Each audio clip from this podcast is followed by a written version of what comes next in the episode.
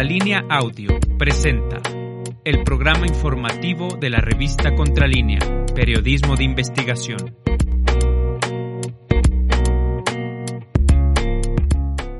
Buenos días, soy Sosimo Camacho y me da mucho gusto darle la bienvenida a Contralínea, Periodismo de Investigación, este primer día de la semana y último día de mes. Hoy es lunes 31 de octubre de 2022. Gracias por estar con nosotros. Muy buenos días, José Reyes. Buenos días, Sosimo. Buenos días al, al equipo de producción. Un saludo fraternal al auditorio. Así es, les damos la bienvenida también a nombre de nuestros compañeros Javier Alvarado, Indra Círigo y Carlos Sánchez, quienes hacen posible que lleguemos hasta donde usted se encuentra. Pues quédense con nosotros, hoy tendremos como tema principal pues una revisión de estos crímenes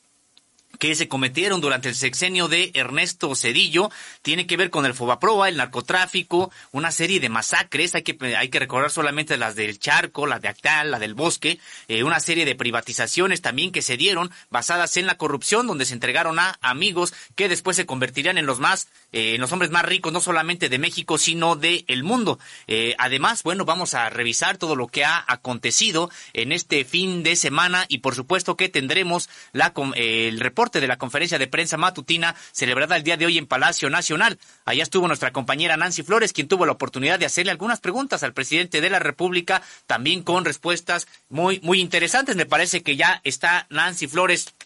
con nosotros. Eh, buenos días, Nancy Flores.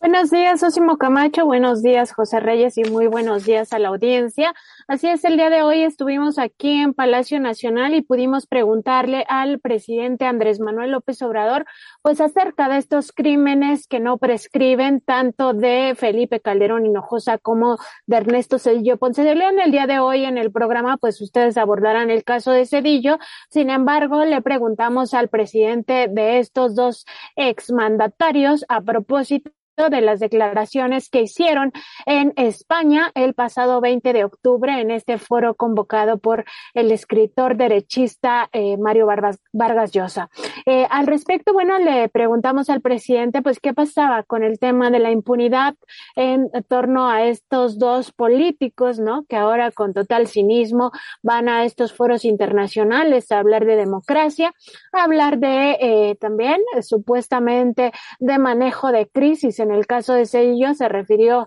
a la crisis sanitaria de COVID-19 y que había sido muy mal manejada por los países de América Latina y también, por supuesto, el tema del populismo, lo que ellos califican como populismo. Eh, al respecto, el presidente López Obrador pues señaló que en el caso de ambos expresidentes, pues ya el pueblo los ha juzgado, que los ha juzgado y los ha encontrado responsables de eh, pues estos delitos, responsables también de corrupción, ha dicho el presidente López Obrador. Eh, también eh, se ha referido específicamente al caso de Ernesto Cedillo, ha dicho que Cedillo traicionó al pueblo de México,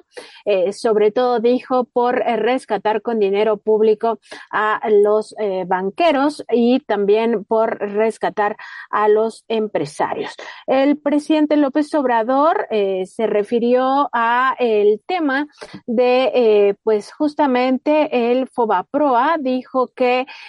pues sí existe que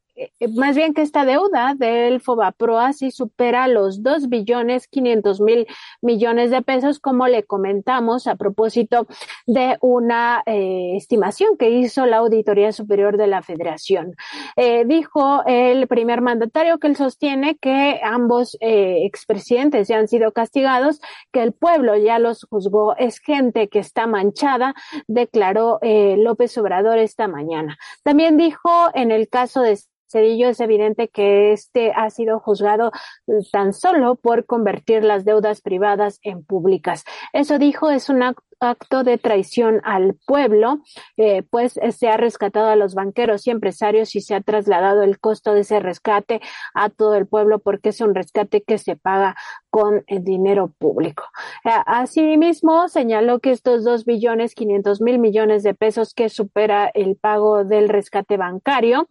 pues eh, es similar a la mitad del presupuesto nacional de un año actualmente porque ahora pues este presupuesto público ha aumentado. Y dijo también desde Palacio Nacional que eh, Cedillo se peleó en su momento con Carlos Salinas, pero continuó con, la, con el mismo salinismo como política. Al respecto, recordó eh, pues que también en otros, en otras latitudes como en España se aplica el franquismo, pero ya sin el, eh, dictador Franco. También dijo el presidente que pues en toda esta ola de privatizaciones habría que recordar que eh, Cedillo fue quien eh, privatizó los ferrocarriles nacionales de México y dijo pues estos eh, ferrocarriles tenían una eh, larga relación histórica con la propia, el propio desarrollo de nuestro país. Recordó que la historia de México pues se ha construido también a partir de los ferrocarriles. El inicio fue justamente con el presidente Benito Juárez, después el primer ferrocarril ya le tocó inaugurarlo al presidente Sebastián Lerdo de Tejada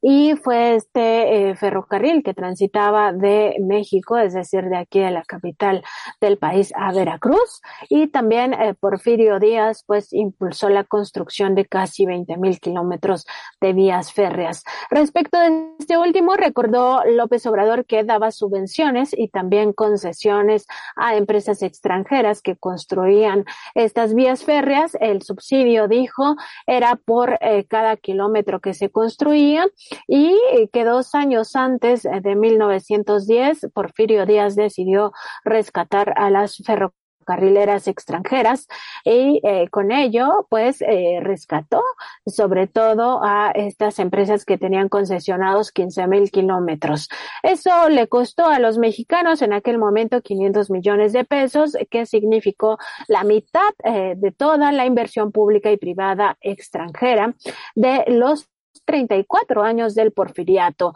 Eh, por eso dijo el presidente que este eh, justamente es el ante del FOBAPROA y por eso dice no nos equivocamos cuando decimos que el neoliberalismo es al mismo tiempo neoporfirismo. E indicó López Obrador que el presidente Cedillo pues hizo exactamente lo mismo que Porfirio Díaz. Entregó más de 20 mil kilómetros y el descaro mayor fue que se fue a trabajar después de ser presidente como asesor de una de las empresas que benefició con la entrega de estos ferrocarriles nacionales en clara referencia a Kansas City, que lo contrató una vez que él dejó el poder. Entonces dijo el presidente, ¿qué más juicio puede haber que ese que ya los ha condenado como criminales, como corruptos en la historia de México?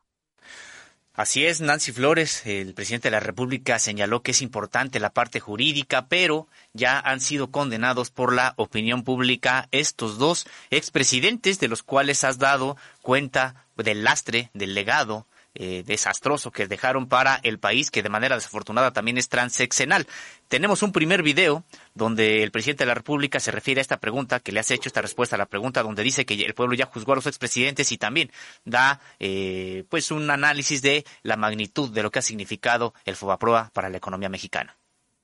Ya eh, han sido castigados. El pueblo ya los juzgó es gente que eh, está manchada. El caso de Cedillo, pues es evidente, solo por lo que mencionabas, el convertir deudas privadas en deuda pública es eh, un acto de traición al pueblo de México. ¿Cómo rescatar? A banqueros y a grandes empresarios y trasladar el costo de ese rescate a todo el pueblo, porque ese rescate se paga con presupuesto público y es una cantidad enorme. En efecto, dos billones quinientos mil millones de pesos. Estamos hablando eh, de la mitad del presupuesto nacional de un año. Y eso ahora que ha aumentado el presupuesto. Y luego las privatizaciones, se pelea con Salinas, pero continúa con el salinismo como política. Así es, por otra parte, buenos días. Nancy, soy José Reyes, te saludo con gusto. Presidente se refirió también al daño que ocasionó al país el presidente, el expresidente Felipe Calderón.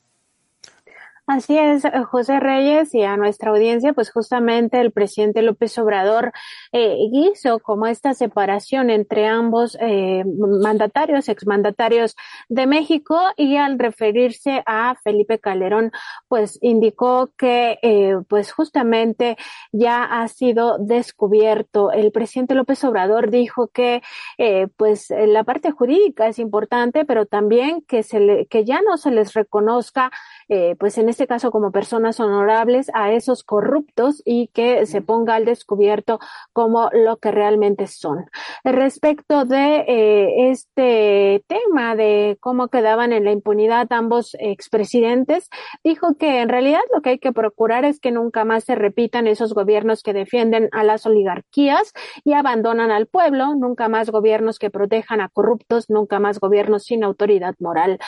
para que de esa forma el país siga avanzando, siga,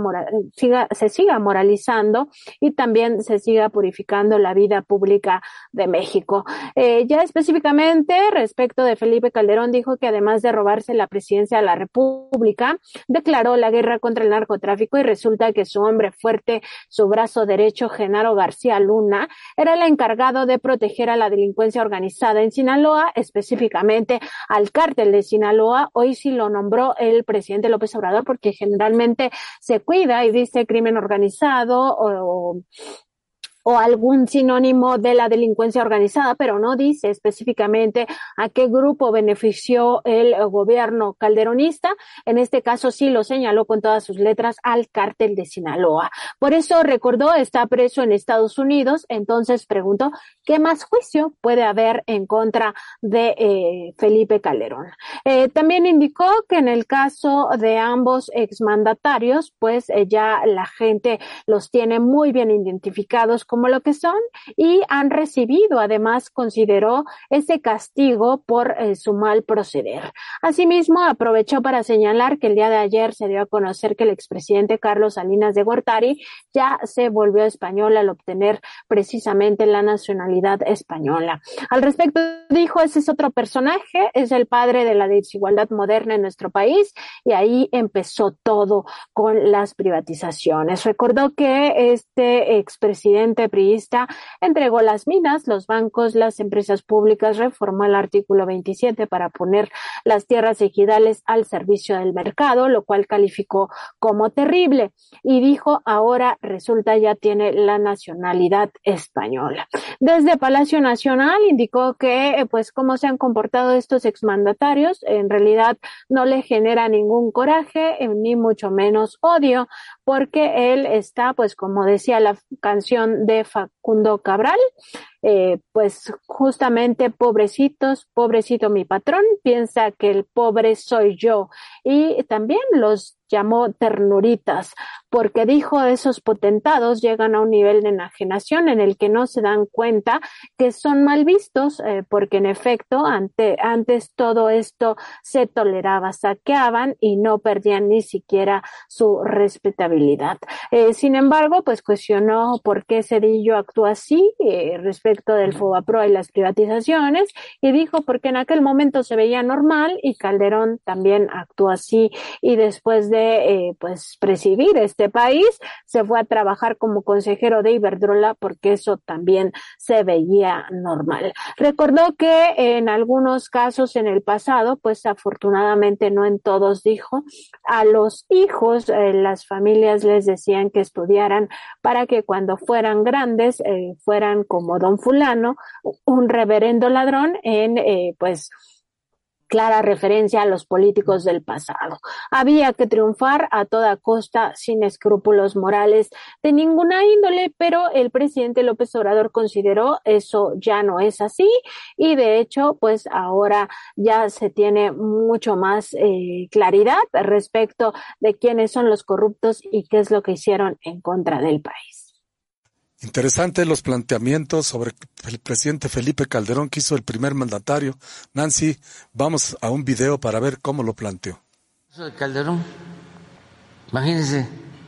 que se roban la presidencia y luego declara la guerra al narcotráfico y resulta que su hombre fuerte, su brazo derecho, era el encargado de proteger a la delincuencia organizada en Sinaloa,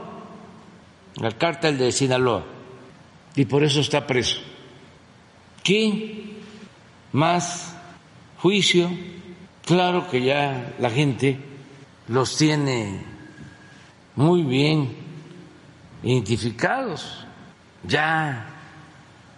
eh, han recibido ese castigo por su mal proceder. Ahora Salinas ayer se da a conocer que ya se volvió español, sí, ya le dieron la nacionalidad española, es otro personaje, el padre de la desigualdad moderna en nuestro país. Y ahí empezó todo. Entregó las minas, los bancos, las empresas públicas, reformó el artículo 27 para eh, poner las tierras ejidales al mercado. No, terrible. Pues ahí vemos cómo el presidente de la República no solamente se refirió al asunto de Calderón, sino también a esta situación en la que Carlos Salinas de Gortari ha obtenido la ciudadanía española, la nacionalidad española, este expresidente de México que eh, lo ha calificado el presidente López Obrador como el padre de la desigualdad moderna en México. Y Nancy Flores, también en esta conferencia de prensa matutina se habló de el panista Santiago Krill. Tuviste la oportunidad de hacer una pregunta al presidente a este respecto, que tiene que ver con los despachos de abogados eh, que han sido, de acuerdo con algunas investigaciones, pues señalados de representar a estas empresas EFOS, es decir, a factureras, pero este, pues, ¿qué fue lo que te dijo el presidente Nancy Flores sobre esta pregunta que le hiciste? Así es, Osimo. Antes de ello, nada más un breve comentario. El presidente también había añadido en esta eh, eh, respuesta que dio sobre la, la, participación de los expresidentes en este foro contra el populismo allá en España, eh, pues el presidente se refirió a este foro diciendo que en realidad este fue organizado por el escritor derechista Mario Vargas Llosa el pasado 20 de octubre para atacar al izquierdista Luis Ignacio da Silva, conocido como Lula da Silva, quien ayer ganó las elecciones en Brasil. Eso lo consideró esta mañana el presidente. De hecho, dijo eh, pues que iba a poner un ejemplo de cómo ha cambiado la mentalidad de los pueblos en América Latina y cómo eh, pues ha cambiado mucho estas sociedades latinoamericanas. Al respecto dijo que se encontraba muy contento por esto que aconteció el día de ayer. Eh, de hecho, se calificó como feliz, feliz, feliz antes eh, de eh, pues mencionar que el día de ayer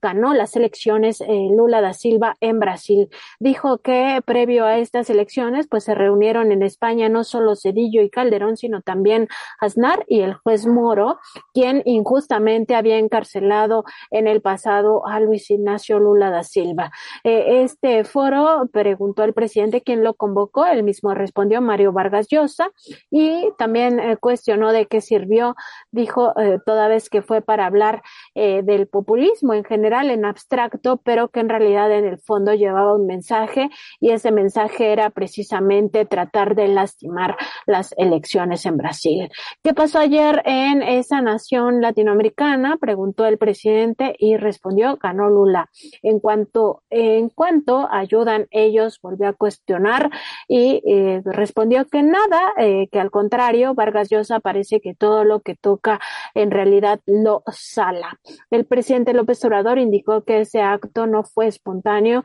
sino que fue planeado para tratar de afectar las elecciones brasileñas. Eh, dijo que, pues sí, en efecto, llevaron a los expresidentes Cedillo y Calderón y la lectura aquí en México, pues es que se trató de un acto contra el presidente de México. Sin embargo, dijo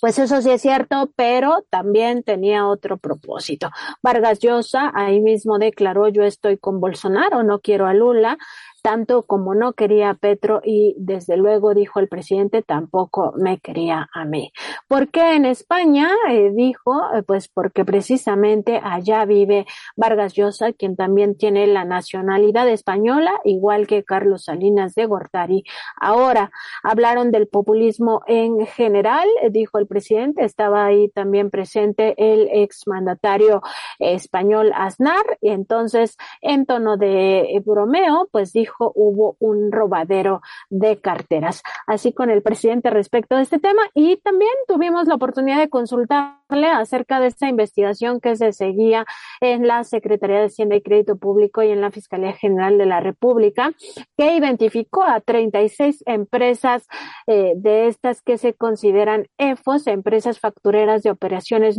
simuladas, la mayoría con sede en Zapopan, Jalisco, y que eh, se tiene la sospecha que servían para lavar dinero del cártel Jalisco Nueva Generación, y que habrían utilizado seis despachos de abogados como representantes legales a través de los cuales, eh, según las investigaciones de la Unidad de Inteligencia Financiera y del Servicio de Administración Tributaria, se triangularon varios millones de pesos provenientes de presuntas actividades ilícitas para financiar sobre todo a políticos panistas. Esto, eh, como recordará nuestra audiencia, lo dimos a conocer a inicios de este año y pues queríamos preguntarle al presidente López Obrador qué había pasado con esas investigaciones, porque muchas de ellas pues se denuncian y ya parece que no pasa nada, no avanzan, entonces queríamos eh, pues conocer cuáles habían sido los avances, sobre todo porque estas investigaciones apuntan sobre todo a este personaje, al panista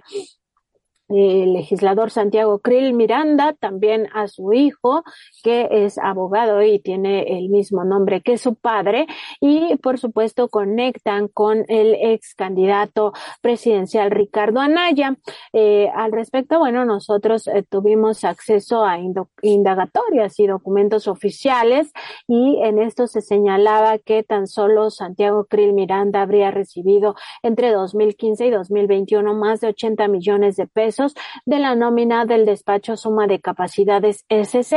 con el cual también eh, mantiene una relación de sociedad y al mismo tiempo ese bufete eh, pues obtenía principalmente ingresos de otro grupo de abogados eh, de nombre Rincón Mayorga Román Abogados Litigantes, el cual le hizo depósitos por 26.1 millones de pesos. Todos estos bufetes de abogados, despachos de abogados, pues se encuentran interconectados en este entramado que eh, tanto la Fiscalía General de la República como la Secretaría de Hacienda a través de la UIF y el SAT están investigando. Al respecto, el presidente López Obrador indicó que no tenía información actualizada, pero eh, pues aceptó que vaya en la próxima semana el eh, actual titular de la Unidad de Inteligencia Financiera, Pablo Gómez, a dar una explicación sobre este caso y pues le sugerimos de una vez al primer mandatario mexicano que eh, pues Pablo Gómez asista regularmente, eh, si es posible cada mes, porque pues no hay que olvidar que la UIF lleva todos estos temas que buscan acabar o combatir el, eh, los delitos de cuello blanco, el, llamado blanqueo de capitales sobre todo, y bueno, también participó en esta lucha en contra de las factureras. El presidente se refirió, se refirió también a pregunta de contralínea sobre los problemas que enfrentan las universidades, en particular la Nacional Autónoma de México. Así es, le preguntamos al presidente qué pasaba, eh, si le habían dado ya algún reporte de parte de eh, pues este gabinete de seguridad que se reúne de lunes a viernes sobre las, los diferentes conflictos que eh, se tienen actualmente en materia estudiantil, no solo la Universidad Nacional con estas pues exigencias de parte de la comunidad universitaria, sobre todo de los estudiantes, de que haya rendición de cuentas, de que se pues ya diga eh, qué se está haciendo en contra de los casos de corrupción, también se informe acerca de cómo se gasta el presupuesto público, por supuesto el caso específico del CCH Sur, donde pues hay acusación de una eh, estudiante adolescente que habría sido atacada sexualmente y también el caso en el CCH Vallejo de una mascota, un pequeño gatito que eh, fue asesinado brutalmente, incluso con eh, señas de tortura si lo encontraron el grupo colectivo que lo tenía como mascota en esa eh, en ese CCH. Y eh, por supuesto el caso de la conflictividad en el Instituto Politécnico Nacional, otras universidades al interior del país. El presidente dijo que sí haría un llamado a rectores y a directores a que informen, sobre todo a que rindan cuentas hacia su comunidad universitaria acerca de eh, los gastos, cómo ejercen los presupuestos y sobre todo pues que se den a conocer los lujos, los gastos suntuosos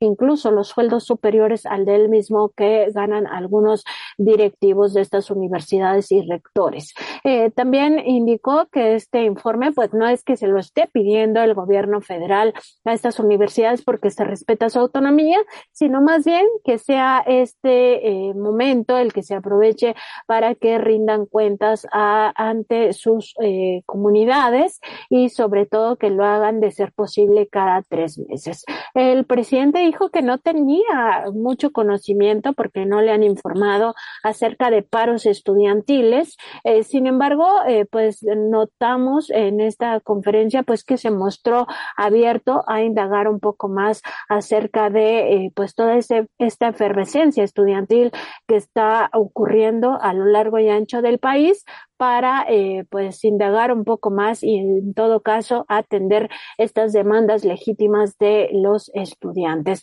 El presidente dijo que eh, tanto los maestros como las maestras trabajan eh, de forma coordinada y que no ha habido pues mayores digamos detenimientos a la educación en México. Interesante, Nancy Flores. Tenemos un video sobre este tema? estamos pendientes, pero la verdad no han habido eh, muchas eh, protestas y sí, eh, respetando la autonomía de las universidades, creo que es indispensable que haya transparencia, que se informe sobre el manejo de los presupuestos, no este, al Ejecutivo, sino a la comunidad universitaria. Sería muy bueno eso, que cada tres meses se presentara un informe de los ingresos y los gastos en las universidades públicas no están eh, obligadas a hacerlo, y mucho menos a que se los eh, solicite el gobierno, porque son organismos autónomos, pero ayudaría bastante, porque sí hay eh, actos eh, de corrupción en universidades, no en todas, desde luego. Sencillamente hay eh, favoritismos, hay influyentismo, hay quienes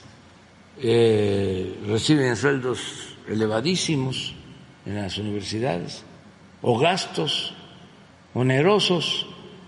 lujos, ¿Y sueldos? ¿Los sueldos de algunos de los rectores son más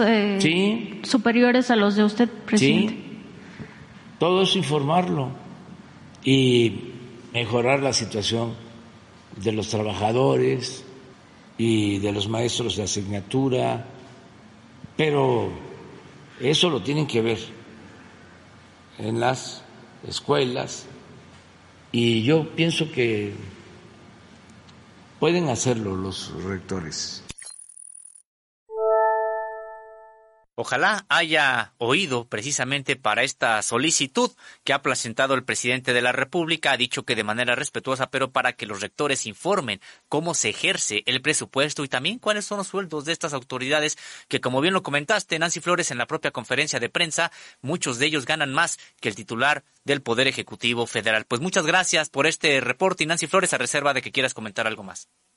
Muchas gracias, eh, Sosimo Camacho. Gracias, José Reyes. Gracias sobre todo a nuestra audiencia. Estuve viendo algunos de los mensajitos que nos mandan en el canal de YouTube. Les agradezco mucho eh, pues todos sus eh, comentarios eh, siempre son bienvenidas eh, sus propuestas y pues también muchas gracias a nuestros compañeros allá en la producción muy buen día Así muy es. buen día que tengas buen día Así es, pues José Reyes, eh, con efecto concluimos ya casi el reporte de esta conferencia de prensa matutina, que en su mayor parte ya nos ha señalado Nancy Flores. De hecho, ella ya se había referido a estas palabras del presidente de la República con respecto de lo ocurrido el día de ayer en Brasil, unas elecciones muy, muy importantes que eh, pues ahora han concluido en este proceso electoral brasileño con el regreso de Lula da Silva y la derrota de Jair Bolsonaro. Bolsonaro hay que recordar un personaje muy identificado con el grupo, con grupos ultraderechistas, incluso de corte fascista, pues hoy el pueblo brasileño ya le ha dado la espalda a Jair Bolsonaro y es el regreso de Lula da Silva. Pero vamos a ver lo que dijo el presidente de la República sobre este hecho. La elección de ayer en Brasil, hace como 15 días, tú acabas de referirte a eso, se reunieron en España, no solo Cedillo y Calderón, sino Aznar. Y el juez que tuvo que ver, a ver Jesús, en la reunión de España no estuvo presente el juez que injustamente encarceló a Lula. ¿Sí? Sí. ¿Quién convocó? Mario Vargas ¿Y de qué sirvió? Porque es hablar de populismo en general, en abstracto, pero llevaba un mensaje. Se hace el encuentro en vísperas de las elecciones en Brasil ¿Y qué pasó ayer en Brasil? Ganó Lula. ¿En cuánto ayudan ellos?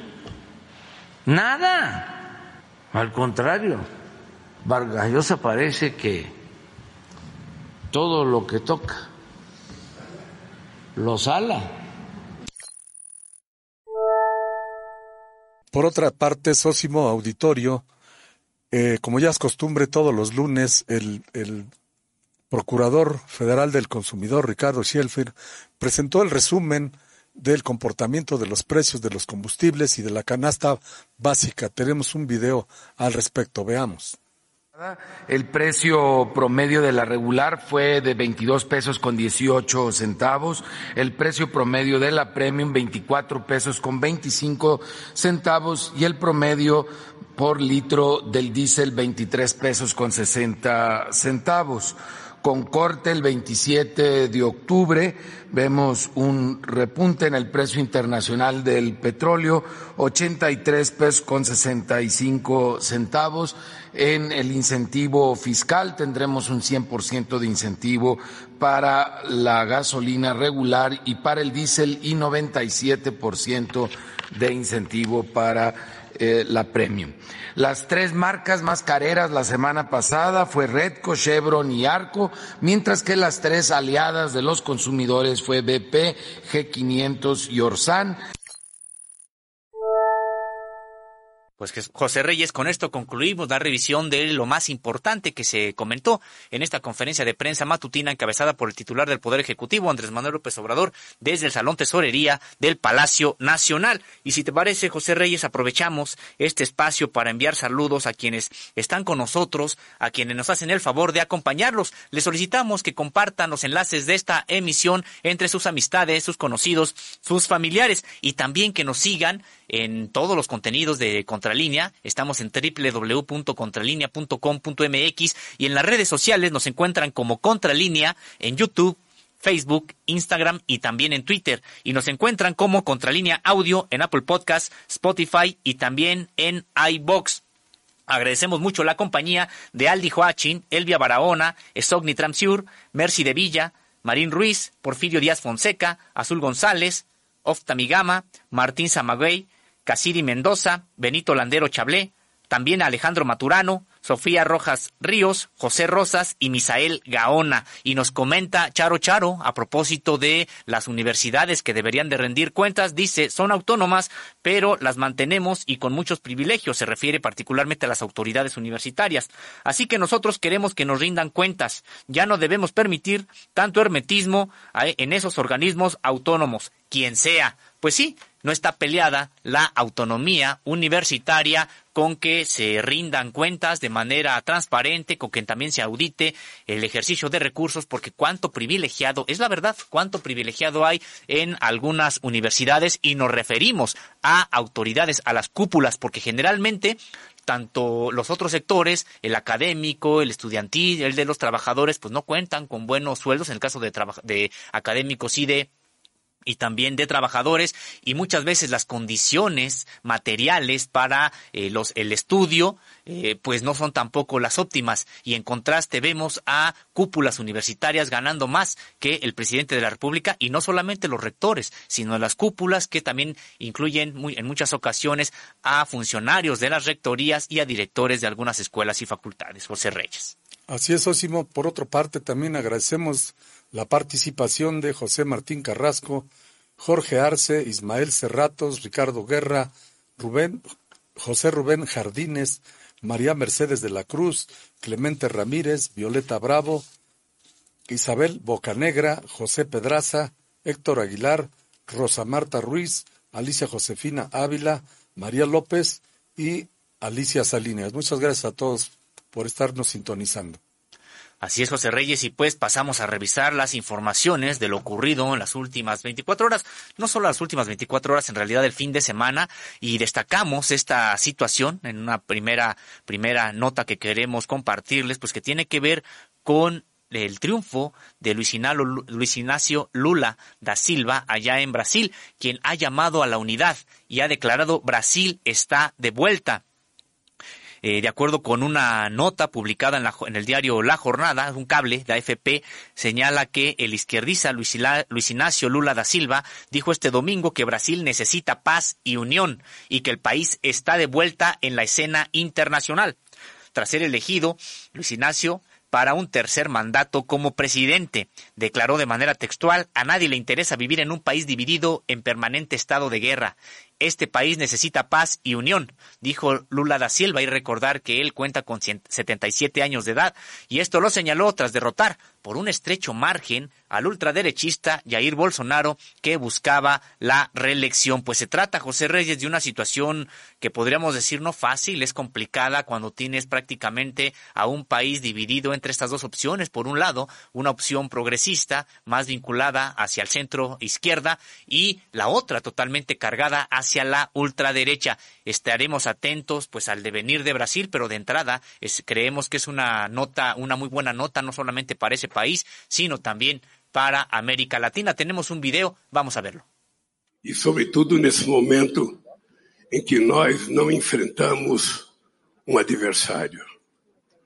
nós não enfrentamos um candidato, nós enfrentamos a máquina do Estado brasileiro colocada a serviço do candidato da situação para tentar evitar que nós ganhássemos as eleições. E graças ao povo brasileiro, a quem eu quero agradecer de coração. O povo que votou em mim, o povo que votou no adversário. quem foi para a urna, quem se dignou a cumprir com o seu compromisso civilizatório de cidadania, eu quero dar os parabéns. E, sobretudo, quero dar os parabéns às pessoas que votaram em mim. Porque eu me considero um cidadão que teve um processo de ressurreição na política brasileira, porque tentaram me enterrar vivo. E eu estou aqui.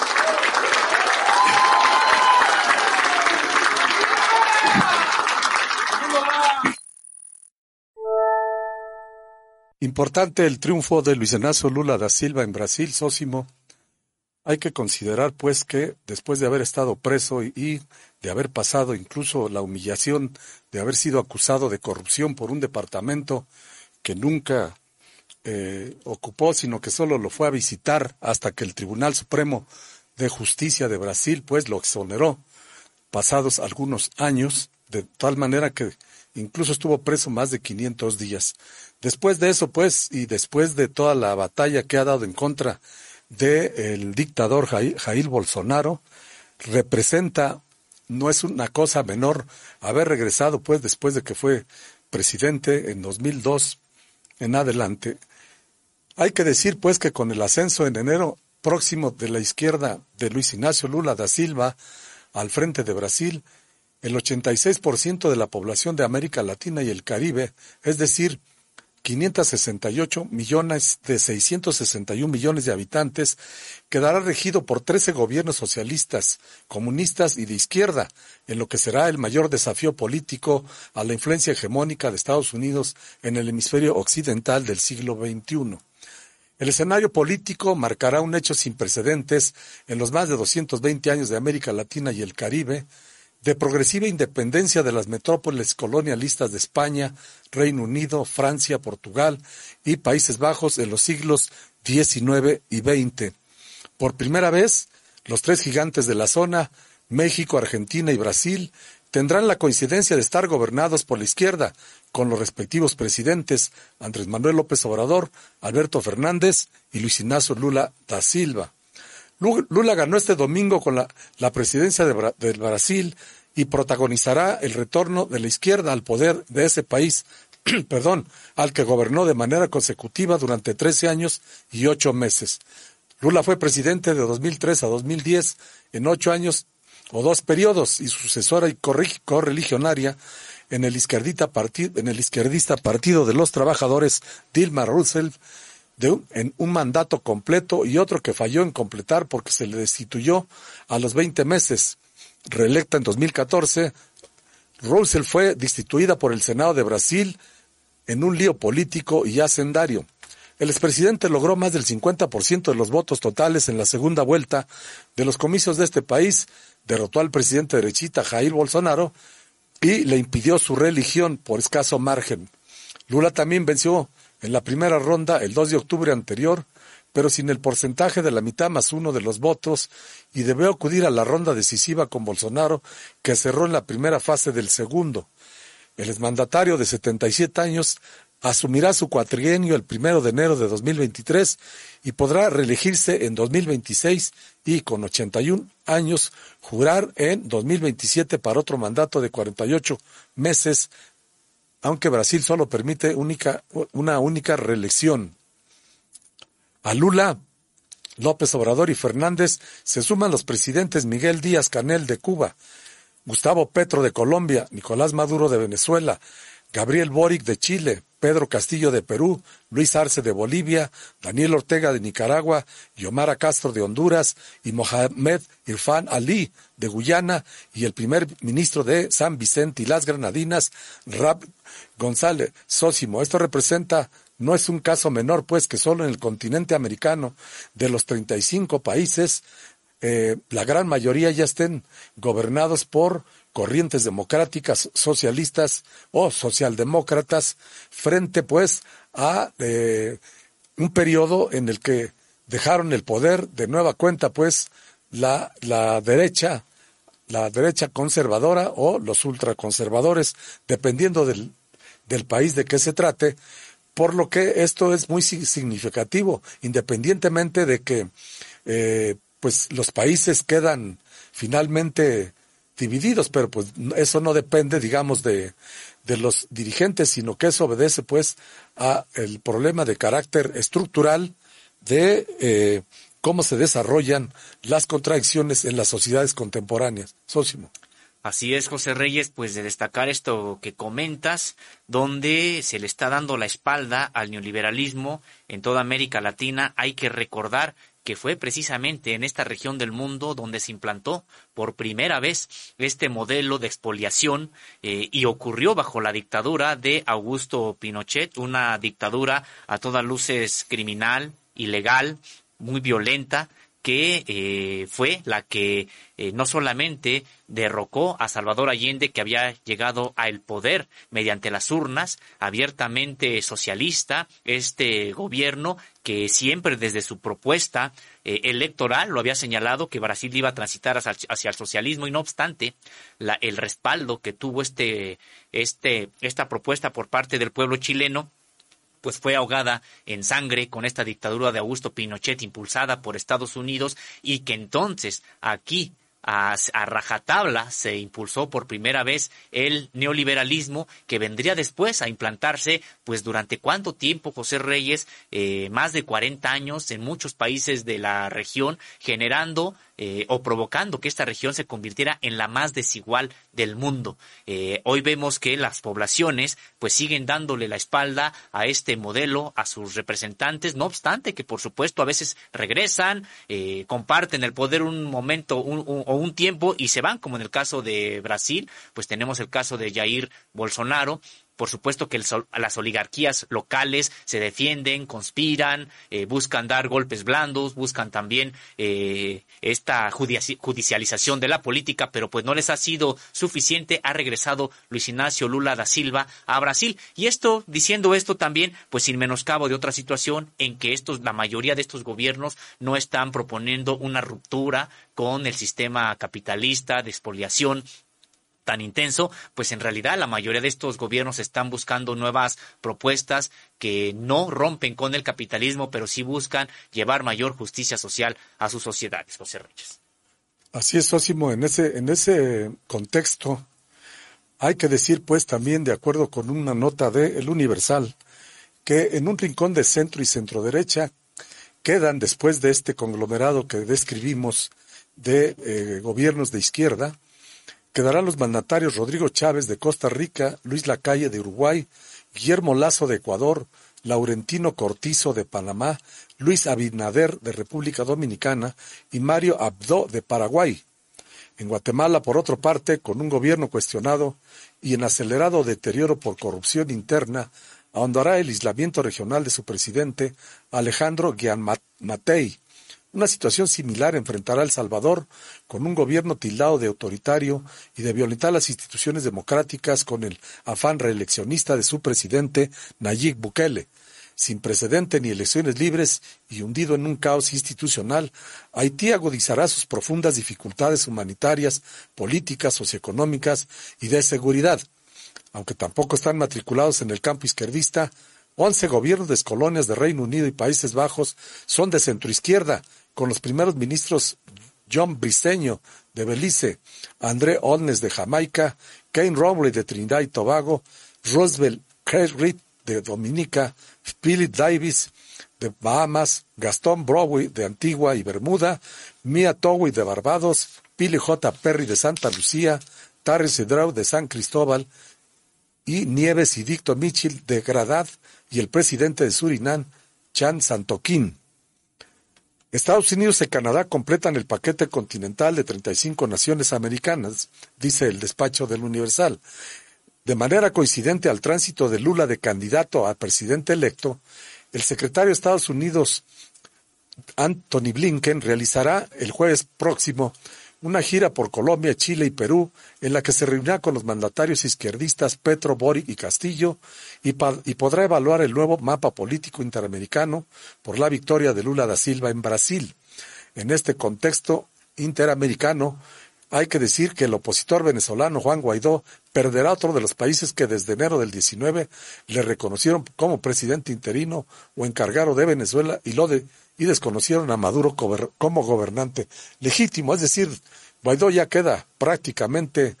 como un cero a la izquierda sin ninguna posibilidad de seguirle haciendo ruido al presidente venezolano Nicolás Maduro. Así es, José Reyes, pues realmente un político eh, totalmente fabricado por Estados Unidos que nunca debió de haber tenido ningún tipo de representatividad porque no se la dio la población, hay que recordarlo, y que él se autoproclamó en una, eh, pues eh, si no si no tuviera esta gravedad de esta situación, pues podríamos señalar que se trató de una farsa, una, una situación incluso cómica, cuando él se, se autoproclama presidente eh, de Venezuela, pero el asunto es que Estados Unidos lo respaldó, porque además fue precisamente Estados Unidos el que ideó este proceso, y hay que recordar que esto significó no nada más pues que estuviera ahí eh, Guaidó eh, paseándose, sobre todo en el extranjero, donde ahí sí le hacían caso y se paseaba, pero ocurrió que precisamente gracias con este, a este pretexto, pues se congelaron cuentas de los venezolanos, tanto en Estados Unidos como en Inglaterra, un proceso de eh, recuperación que tendrá que, por el que tendrá que luchar, tendrá que luchar el pueblo venezolano, un proceso de recuperación de estos activos que se congelaron porque supuestamente esos países reconocían al gobierno de eh, Guaidó, entre comillas, y no al eh, constitucional de Maduro. Y José Reyes, pues también eh, recordar que ha dicho eh, Luis Ignacio da Silva, Lula, que su primera visita al extranjero será a México también para reunirse con Andrés Manuel López Obrador, una suerte de mensaje también sobre un eje que estarán, pues que estará estableciendo América Latina con los presidentes de México, como ya habías comentado también, el de, el de Argentina,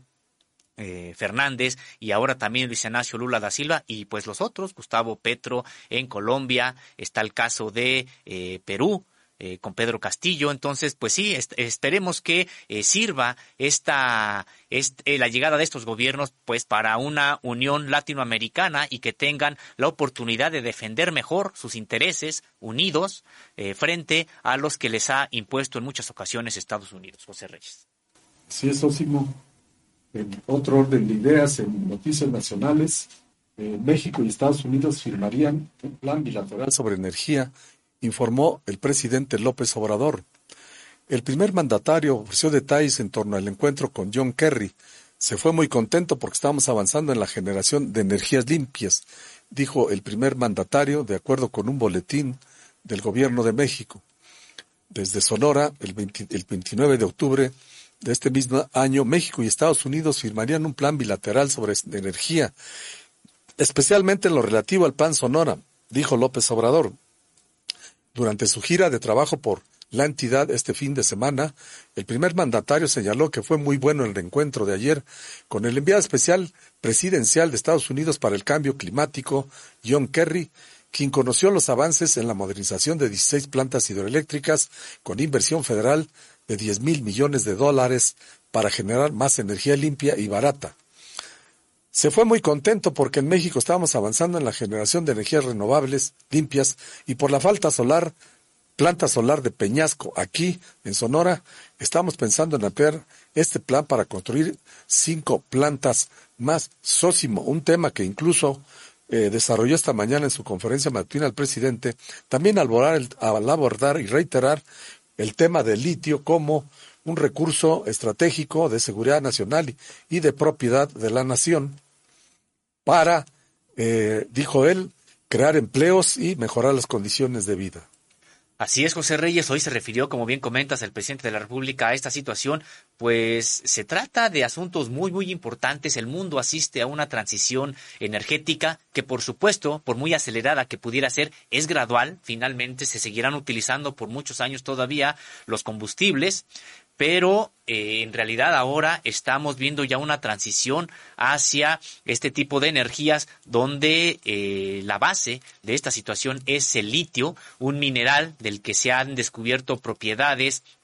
extraordinarias para almacenar energía y por lo tanto será el litio el que eh, tenga la posibilidad de eh, hacer realidad que la energía que principalmente se utilice pues tenga origen eólico, solar o de otras de las llamadas limpias. El mundo sí asiste a una transición energética y lo que ha estado ocurriendo desde hace algunos años, José Reyes, es que las naciones desarrolladas, ni siquiera Estados Unidos, principalmente China, es la que ha, eh, va adelante en esta carrera y estas naciones están aprovechando el litio que se encuentra en países productores, por ejemplo, de América Latina, está el caso de Chile, está el caso de Argentina, está el caso de Bolivia, ahora de México, donde son estas naciones las que compran, podremos decir que incluso a precios muy baratos el litio, y son ellas las que lo están transformando y las que se están eh, pues quedando con el dominio de esta industria. Ha dicho el gobierno de México que en este país se producirán las baterías que requiere la industria estadounidense,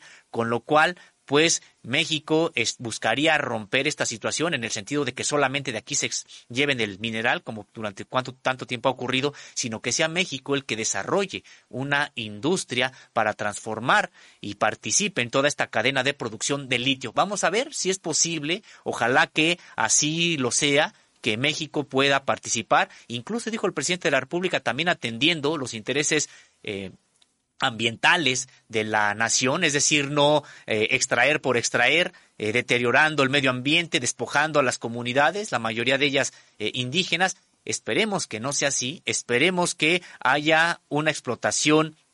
sustentable de este mineral y que sí, en México también México también pueda desarrollar eh, pues toda esta cadena de valor y no nada más se quede como ha ocurrido eh, de que siempre se llevan los minerales y el mayor provecho se queda en las grandes metrópolis. Pues estaremos atentos a en qué consistirá ya en específico este plan Sonora que conecta a la industria de México y particularmente de este estado de la República Sonora con la automotriz de Estados Unidos. Y en otra información, hay declaraciones importantes de la Comisión Nacional de los Derechos Humanos, de hecho duras, en contra del Instituto Nacional Electoral, al que ha calificado de instrumento parcial y de sabotaje de la voluntad del pueblo. El comportamiento a últimas fechas del Instituto Nacional Electoral, el INE, salvo reducidas excepciones, es el mismo historial que el del pasado Instituto Federal Electoral. Órganos autónomos únicamente de nombre, de manera textual. Esto dice la CNDH, instrumentos parciales de sabotaje de la voluntad del pueblo que solo han servido para el mantenimiento de vicios que por años, si no es que por siglos, han manchado nuestros procesos electorales. Decíamos que esto lo ha eh, señalado la Comisión Nacional de los Derechos Humanos.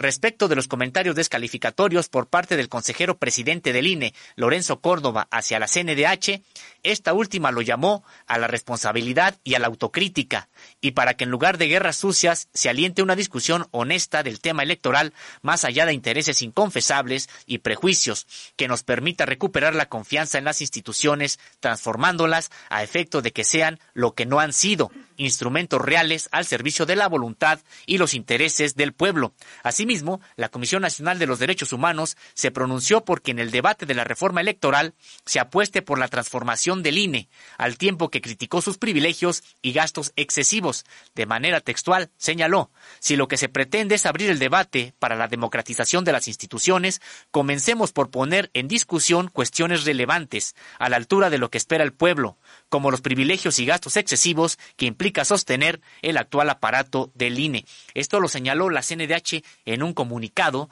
donde agregó que en la discusión legislativa se debe analizar la necesidad de facilitar la expresión popular ampliando los mecanismos institucionales de la democracia participativa, así como la forma de elegir a las autoridades encargadas de organizar y vigilar las elecciones, a efecto de evitar las arbitrariedades partidistas que heredó el viejo régimen. Agregó que también se deberían acotar los periodos de gestión de dichas autoridades, elementos todos estos que nos permitirán construir una auténtica y pluralidad democrática. En ese sentido, citó las recomendaciones específicas que se hicieron al INE en la Recomendación General 46-2022. La primera de ellas, asumir el compromiso de fortalecer su independencia de cualquier grupo partidista, económico o social y su identificación y empatía con el pueblo de México. Dos, compromiso de ejercer y fomentar el desarrollo de la vida democrática, fortalecer el régimen de los partidos políticos y principalmente asegurar a la ciudadanía el ejercicio de sus derechos políticos electorales con un presupuesto austero y responsable, reduciendo privilegios y gastos onerosos injustificados. Tres, compromiso de apoyar el desarrollo de la democracia participativa, promover y apoyar ejercicios de participación y consulta ciudadana. Pues José Reyes, una respuesta dura, fuerte de la Comisión Nacional de los Derechos Humanos, pero tendríamos que señalar clara y no le falta razón. Es por supuesto que este INE, así como está funcionando, pues es una herencia del viejo régimen y en vez de estar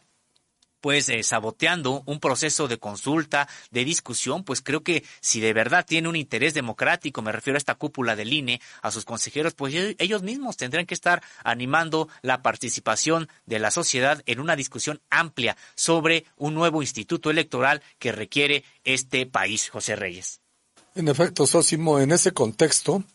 el presidente López Obrador advirtió que sin la reforma electoral, seguirá habiendo fraude y aclaró que no busca desaparecer al INE.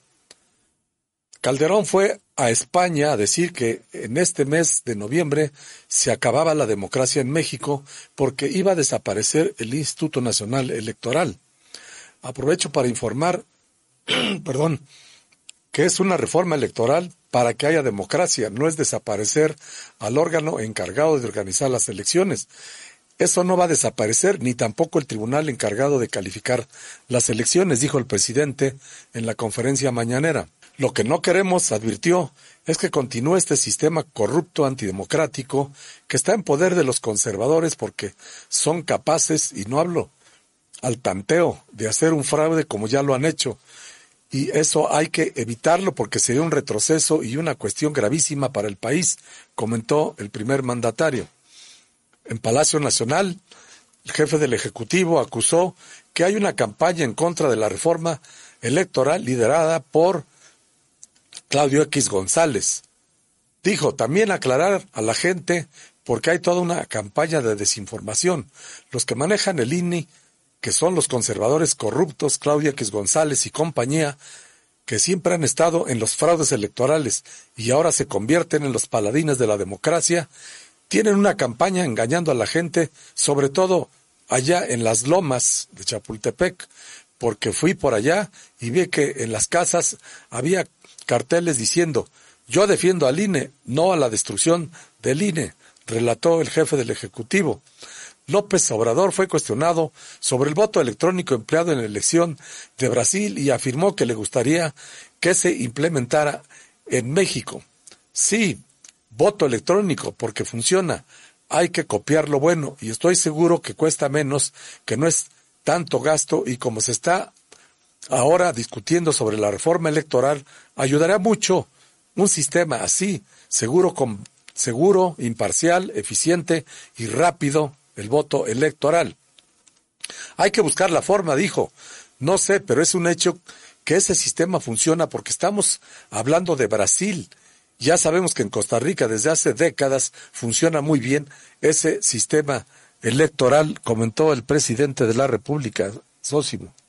Así es, José Reyes. Bueno, pues son reacciones todavía a esta situación de el INE hay una reforma en curso que ya se ha anunciado podría votarse esta misma semana y precisamente por ello la desesperación de estos grupos que son los que crearon al actual INE. Esta composición se les debe a ellos, sigue siendo un coto para ellos y pues están nerviosos porque podrían perderlo. Y tenemos otra información también, José Reyes, que tiene que ver con el pueblo yaqui. Como sabemos, este fin de semana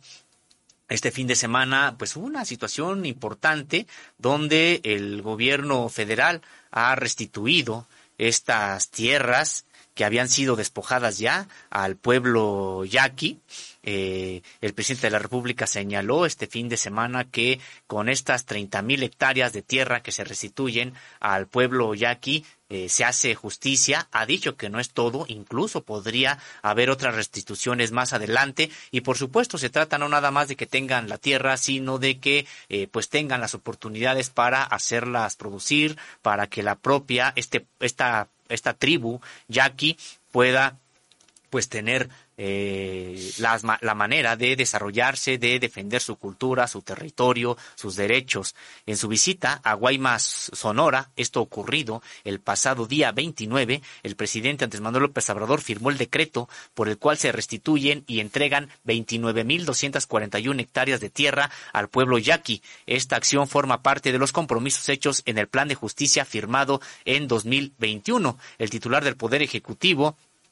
dijo que eh, hay que hay posibilidad de que se amplíen estas restituciones que ahorita son más de 29.241 hectáreas y el otorgamiento de estas tierras se traduce en el cumplimiento de la restitución total de 33.000 hectáreas, un crecimiento de 10% de tierras en propiedad del pueblo yaqui. Esto, esto ya lo informó el secretario de Desarrollo Agrario, Territorial y Urbano, Román Meyer Falcón. Pues como comentario, José Reyes, señalar que qué bueno que se restituyan estas tierras a el pueblo yaqui, un pueblo que ha sido calificado como uno de los más atacados en la historia del país, pero no hay que olvidar también a otros grupos, en el caso de los apaches, pues tan atacados que incluso ocultaron por varias décadas, de hecho más de un siglo, su propia existencia, porque sabían que estaban siendo exterminados. Eh, hay, tenemos el conocimiento ahora de que ya hay eh, un, este, parte de estos grupos apaches en Coahuila que han reclamado ya su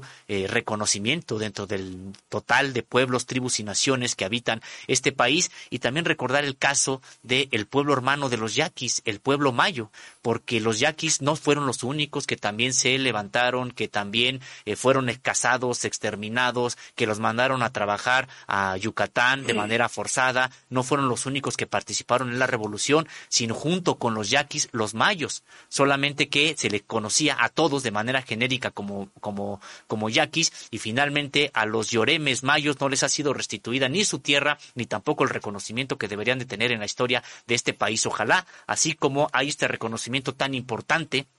para la tribu yaqui, hubiera también para otros pueblos y particularmente al pueblo mayo, que es vecino ahí del pueblo yaqui. Pero vamos a ver qué fue lo que dijo el presidente de la República sobre esta restitución de tierras y este reconocimiento a esta tribu, a la tribu yaqui. Y es hasta el sexenio del general Cárdenas,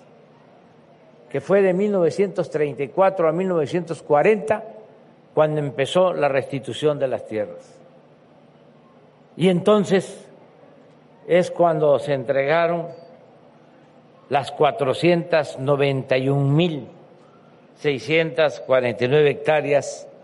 a los pueblos yaquis. Pero esa resolución, como ustedes saben, no se ejecutó en su totalidad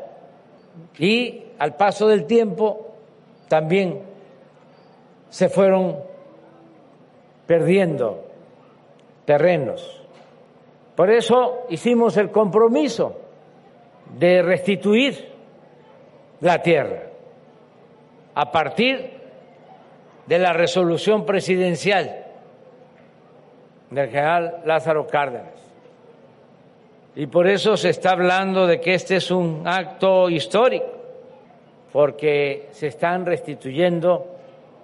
a los pueblos yaquis alrededor de 30 mil hectáreas tomamos en cuenta de que hay la posibilidad de ampliar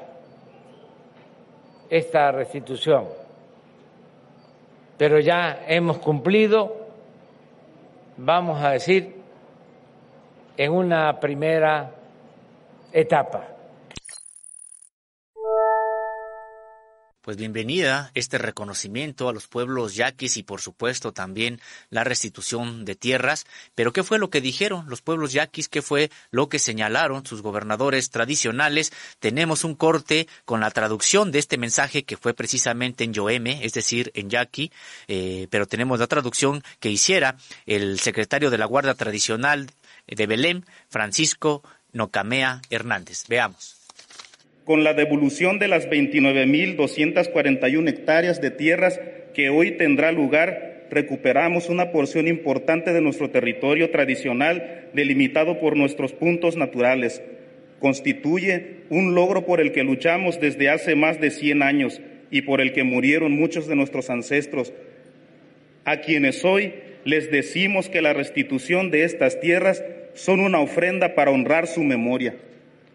A mis hermanos yaquis les informo que con esta restitución serán nuestros los terrenos donde se ubica el Picacho de Moscobampo y la Noria del Zaguaral, dos de los puntos naturales firmemente reclamados por nuestros ancestros, por nuestras autoridades, a los que acudimos cada año para mantener nuestra memoria histórica. Este logro no sería posible sin usted, señor presidente, y sin su decisión de impulsar una transformación real y verdadera. En usted y en este proyecto confiamos plenamente desde que anunció el plan de justicia y dio la instrucción de revisar nuestra demanda de tierras. Los resultados de ahora son el producto del trabajo conjunto de las autoridades de los ocho pueblos y el diálogo permanente con las autoridades agrarias bajo la coordinación del Instituto Nacional de los Pueblos Indígenas. Como nunca antes, hoy vemos los frutos de los múltiples recorridos que realizamos para mostrar las tierras que nos fueron arrebatados. Por ello, es un día de alegría que solo la justicia y el respeto de nuestros derechos nos pueden dar. Queremos decir que con esta restitución se da un paso histórico, pero debemos seguir trabajando por la tierra Así es, Osimo, en otra información, detienen a militar y a un ex policía acusado de desaparición de los estudiantes de el Ayosinapa. De acuerdo con un despacho de la jornada, efectivos de la Policía Federal Ministerial de la Fiscalía General de la República Detuvieron en Nayarit a Leonardo Octavio Vázquez Pérez, exsecretario de Seguridad Pública Estatal de Guerrero, presuntamente identificado como uno de los involucrados en la desaparición de los 43 normalistas de Ayotzinapa en septiembre de 2014. Asimismo, las autoridades federales capturaron en Iguala Guerrero a Rodolfo Nava Ortiz, ex policía municipal perdón, de Huitzuco, de acuerdo con las recientes investigaciones de la Fiscalía Especial para el caso Iguala y las declaraciones de un testigo protegido de nombre clave, Damián. El exagente participó en la agresión en contra de los integrantes del equipo Los Avispones, lo que ocasionó la muerte del futbolista David Josué García Evangelista, la, pasajera de un taxi identificada como Blanca Montiel Sánchez y el conductor del autobús en el que viajaban los jugadores. Sósimo. Así es, José Reyes, pues estaremos atentos a todas estas detenciones que se, tendrían que seguir haciendo. Y esto también, eh, esta detención, pues queda claro que el caso está abierto. Eh, creemos que ha habido un avance muy, muy importante sobre un crimen de Estado como no ha habido en, la, en, en, México este, este tipo de avances, prácticamente habían quedado en la impunidad todos. Eh, por supuesto, falta mucho trabajo, muchas cosas que hacer para eh, poder decir que ya hay justicia con respecto de este asunto, pero vaya que ha avanzado. Qué bueno que sigan estas órdenes de aprehensión y estaremos atentos a lo que vayan declarando estos exfuncionarios o funcionarios militares, eh, en este caso, uno de ellos, pues para que se establezca con claridad desde dónde vinieron estas órdenes. Lo hemos dicho nosotros en este espacio, José Reyes, que eh, por supuesto que aquí no, eh, no concluye, no concluye eh, con Murillo Karam las detenciones que tendrían que hacerse. por, por supuesto que tendrían que venir otros funcionarios del mismo nivel de Murillo Karam eh, no creemos que Murillo Karam le haya ordenado a marinos y a soldados, por ejemplo, que participaran como lo hicieron en este encubrimiento. Entonces, pues será importante cómo se va a ir determinando la cadena de mando eh, desde el punto de vista de la, jerarquía militar y también civil de quienes hubieran de quienes hubieran participado. Y José Reyes, en otra información, da nueva sentencia de 20 años de prisión a el Viceroy. Eh, hay que recordar, se trata de Vicente Carrillo Fuentes. Él recibió una nueva sentencia de 20 años de prisión por delincuencia organizada para cometer delitos contra la salud. Se trata del hermano de Amado Carrillo Fuentes, a quien se conociera como el Señor de los Cielos y fuera el fundador del cártel de Juárez. Él murió en 1997 cuando se sometió a una cirugía plástica para cambiar su fisonomía y así evadir su captura. Eh, con el viceroy al frente, una vez muerto eh, Amado Carrillo, el cártel de Juárez sentó bases de operaciones en Valle de Juárez, Guadalupe y Distrito Bravo, allá en Chihuahua, para contrabandear droga, para abastecer al mercado hacia Estados Unidos. Por ello, el gobierno estadounidense lo colocó en la lista de los más buscados y ofreció una recompensa para su captura, esto por dos millones doscientos cuarenta mil dólares. Vicente Carrillo fue capturado finalmente en octubre de 2014 en un operativo de fuerzas federales en Torreón, Coahuila, y quedó sujeto a prisión preventiva en el Centro Federal de Readaptación Social 2 en el occidente, allá en Puente Grande, Jalisco. La Fiscalía General de la República judicializó el caso a través de su Fiscalía especializada en materia de delincuencia organizada y en coordinación con la Fiscalía especializada de control, de, control regional. Días después le dictó auto de formal prisión. Sin embargo, su defensa interpuso varios amparos, por lo que esta decisión judicial ahora fue eh, fue, fue confirmada por un tribunal unitario. Pues José Reyes se trata de otro personaje pues muy importante en la estructura de los cárteles de la droga en México y bueno que acumula una nueva sentencia de 20 años este personaje conocido como el Viceroy, hermano de Amado Carrillo Fuentes y este, este personaje de nombre Vicente, Vicente Carrillo Fuentes, José Reyes. En efecto, Sósimo, por otra parte, el expresidente eh, eh, Carlos Salinas de Gortari puso sus barbas a remojar, luego de que eh, adquirió pues la nacionalidad española. El presidente quien gobernó a México de 1988 a 1994 obtuvo la nacionalidad española a principios de 2021, amparándose en sus ancestros sefardíes y en virtud de una ley aprobada por el Congreso de los Diputados de España en el año de 2013, en el que se abre la puerta a los descendientes de los judíos expulsados en el siglo XV a obtener su condición de españoles. El exmandatario, que vive desde hace varios años en Reino Unido, se protege así ante un eventual proceso de extradición por presuntos delitos penales una vez que la legislación española ampara a sus conciudadanos por este tipo de delitos. Según publicó el diario español El País, y que el propio el primer mandatario confirmó, Salinas de Gortari tiene actualmente dos nacionalidades, la mexicana y la española. Al ser español, también adquiere la condición de ciudadano europeo, es decir, que tiene abiertas las puertas hasta 27 países para sentarse con los derechos y sin necesidad de iniciar un proceso administrativo para la obtención de un visado. Sósimo, hay que decir pues que eh, esta nota nos lleva a pensar pues que de todos los expresidentes que han salido raspados, incluyendo el caso más grave de Felipe Calderón, quien decíamos en sesiones anteriores, probablemente se giren ya las órdenes de presentación eh, una vez que se inicie la carpeta de investigación por los delitos de, que, ha sido señalado. En el caso del, del, del, expresidente Carlos Salinas de Gortari, pareciera con esta medida que toma que pues anda, andaría prófugo de la, de la justicia, aunque también hay que decir que no, hasta el momento no se le ha encontrado nada que lo pueda vincular a alguna irregularidad, aparte de haber destrozado al país y de haber privatizado toda la eh, estructura eh, nacional, Sósimo. Así es, José Reyes, no se le ha encontrado nada desde el punto de vista penal porque no ha habido una procesos eh, realmente formales en contra de este expresidente, pero vaya que tiene un legado de eh, lo que podrían constituir crímenes, no solamente en el caso de corrupción, sino incluso de otras situaciones en las que ha sido señalado. Hay que recordar, eh, pues que durante su eh, mandato, sobre todo al final, se cometieron incluso algunos magnicidios en una disputa interna en el Partido Revolucionario Institucional por el poder y que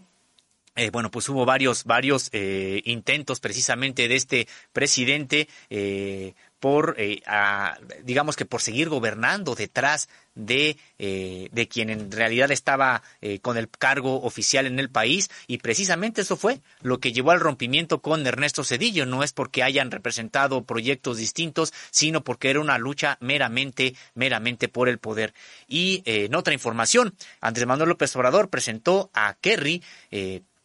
Plan de México para transición de las gasolinas. Esta es una eh, nota que usted puede leer en www.contralinea.com.mx. Durante la visita del enviado especial presidencial para el clima de Estados Unidos, John Kerry, y un grupo de delegados de ese país, el presidente Andrés Manuel López Obrador presentó el Plan de México para la transición hacia energías limpias. Uno de los proyectos que destacó fue el Plan de Desarrollo Energético de Sonora. A este respecto, John Kerry señaló que ambos países deben hacer todo lo que esté en sus manos para mantener el calentamiento de la Tierra en 1.5 grados centígrados. Desde Hermosillo, el viernes pasado, el viernes 28 de octubre, el enviado estadounidense resaltó que en los últimos años ha habido evidencia importante del creciente impacto de la crisis climática en el planeta, por lo que los gobiernos de los presidentes López Obrador y Joe Biden continuarán cooperando en este asunto de alta importancia. En ese contexto, el primer mandatario mexicano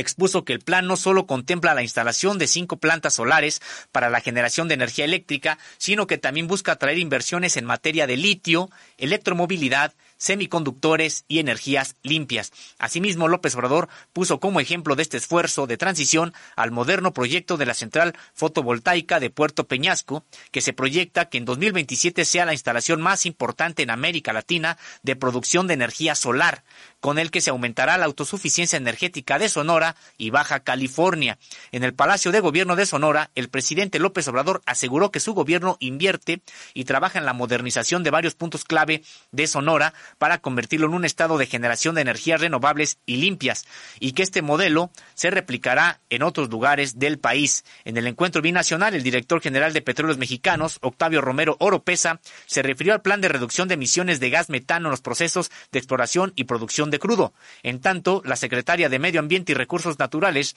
María Luisa Albores González, presentó las acciones a su cargo y la estimación de reducción de emisiones de gas invernadero que también se presentará en la COP27. Y el secretario de Relaciones Exteriores, Marcelo Ebrard Casaubon, resaltó que México y Estados Unidos tienen la visión común de hacer crecer rápidamente la energía solar, geotérmica, eólica y también hidráulica pues con esto estamos concluyendo la revisión de lo más importante que ha ocurrido en eh, que ocurrió en, el, en este pasado fin de semana. José Reyes, este último tema, como decíamos, pues muy muy importante porque eh, pues para nadie es un secreto que Estados Unidos y China están en una carrera en esta transición energética por ver quién controla la mayor cantidad de depósitos de litio que hay en el mundo. en realidad va ganando China en el sentido de que a tiempo, antes que Estados Unidos empezó a hacer eh, inversiones en determinadas regiones del mundo que cuentan con este mineral, con el litio, y de hecho China es el único país que, que, que participa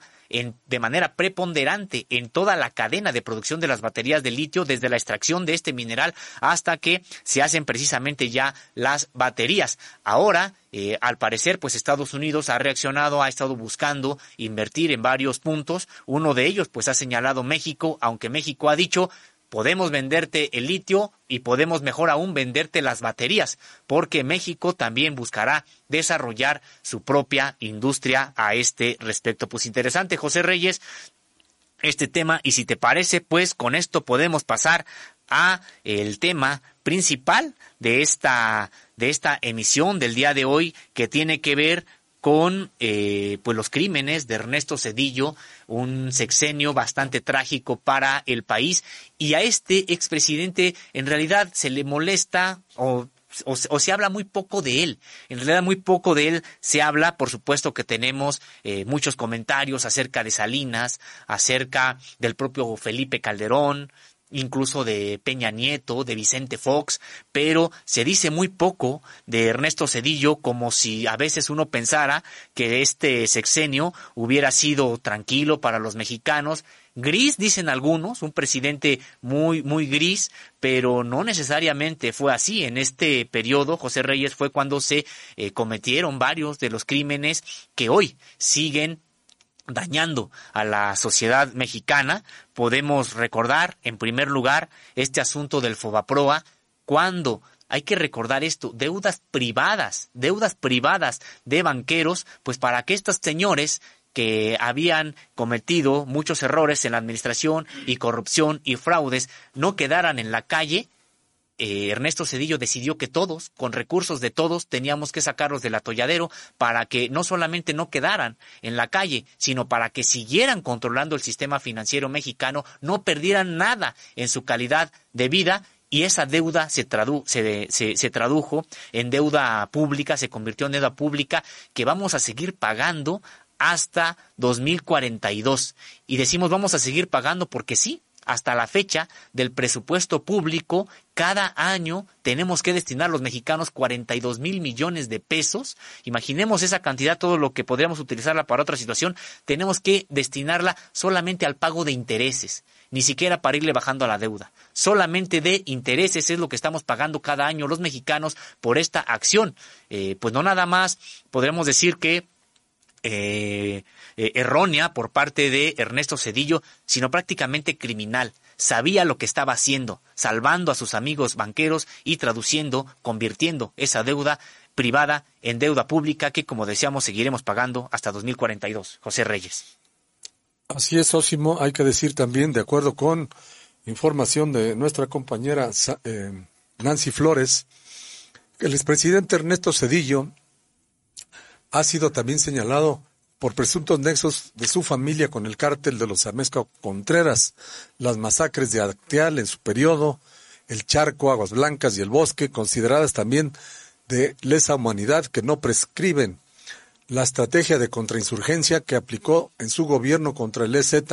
Ejército Zapatista de Liberación Nacional,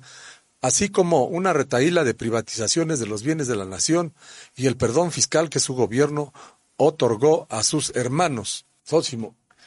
Así es, José Reyes, el sexenio del priista Ernesto Cedillo, Ponce de León, que empezó en diciembre de 1994 y concluyó en noviembre de 2000, se caracterizó por ser abiertamente contrario a los intereses de las mayorías. Sus políticas públicas limitaron directamente los derechos humanos, considerados también necesidades humanas fundamentales de alimentación, salud, trabajo, abrigo, educación y vivienda, entre otros. No solo los más pobres fueron afectados, sino también la llamada clase media, que tras el error de diciembre o crisis del efecto tequila, como también se le conoció, se pulverizó, se pulverizó prácticamente la clase media en México. Estas políticas fueron clasistas, pues solo beneficiaron a la élite burguesa. Tenemos un video, José Reyes, que podemos ver, un primer video sobre cómo fue que inició este sexenio de Ernesto Cedillo. Hay que recordar, después de que hubiera sido asesinado meses antes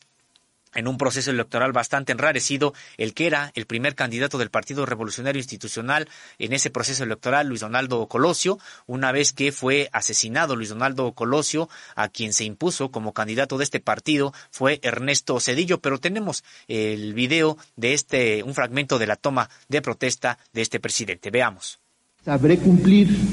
cada uno de los compromisos que he contraído con los mexicanos a lo largo y a lo ancho del país. El gobierno no es lugar para amasar riqueza. Quien aspire a eso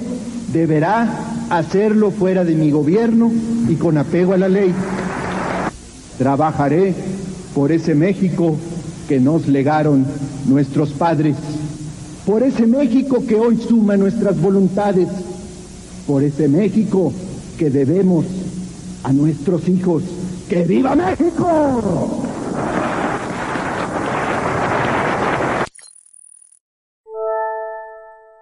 Paradójico, pues, el discurso del expresidente Cedillo Sósimo al señalar, pues, que no permitiría que se amasaran riquezas cuando resultó todo lo contrario. Pero además, no solo eso, sus políticas públicas antisociales incrementaron el número de personas en situación de pobreza y ampliaron la brecha de desigualdad social, al tiempo que restringieron los derechos y deterioraron la calidad de vida de la mayoría del pueblo mexicano. Así son los rescates de un puñado de empresarios con dinero público y la profundización de las privatizaciones en un contexto en el que ya se había demostrado el fracaso de la venta de los bienes públicos a la iniciativa privada. Es decir, no solo enriqueció a unos cuantos, sino que pasó a dar el traste e incrementó el número de pobres que hay en México y que pues contribuyó a que eh, algunos se levantaran en armas, como ya ocurrió el primero de enero de 1994, socio. Así es, José Reyes, pues señalar que si bien México previamente eh, al neoliberalismo no vivía tampoco una situación de justicia social, de justicia mínimas, sabemos todo lo que había ocurrido en materia tanto de corrupción como de represión, sí podemos señalar que el neoliberalismo trajo una mayor profundización de la desigualdad, fue cuando los derechos sociales prácticamente se pulverizaron y eh, los sectores eh, del capitalismo financiero pudieron hacer prácticamente lo que lo que quisieron en este en este periodo José Reyes. Eh, hay que recordar que si inició con Miguel de la Madrid se tomó un gran impulso con Carlos Salinas de Gortari, realmente donde la desigualdad mayormente se profundizó fue en el sexenio de Ernesto Cedillo. Y es que en lugar de atender las necesidades de la población más vulnerable, con el FOBAPROA, el gobierno cedillista no solo convirtió en pública la, la multimillonaria deuda de los banqueros, misma que comprometió las finanzas públicas de los siguientes siete sexenios. Estamos hablando de una deuda de 2.5 billones de pesos que ha implicado el rescate bancario de Cedillo, que se terminará a pagar, como decíamos, hasta 2042. Sí, estamos hablando de 2.5 millones de millones de pesos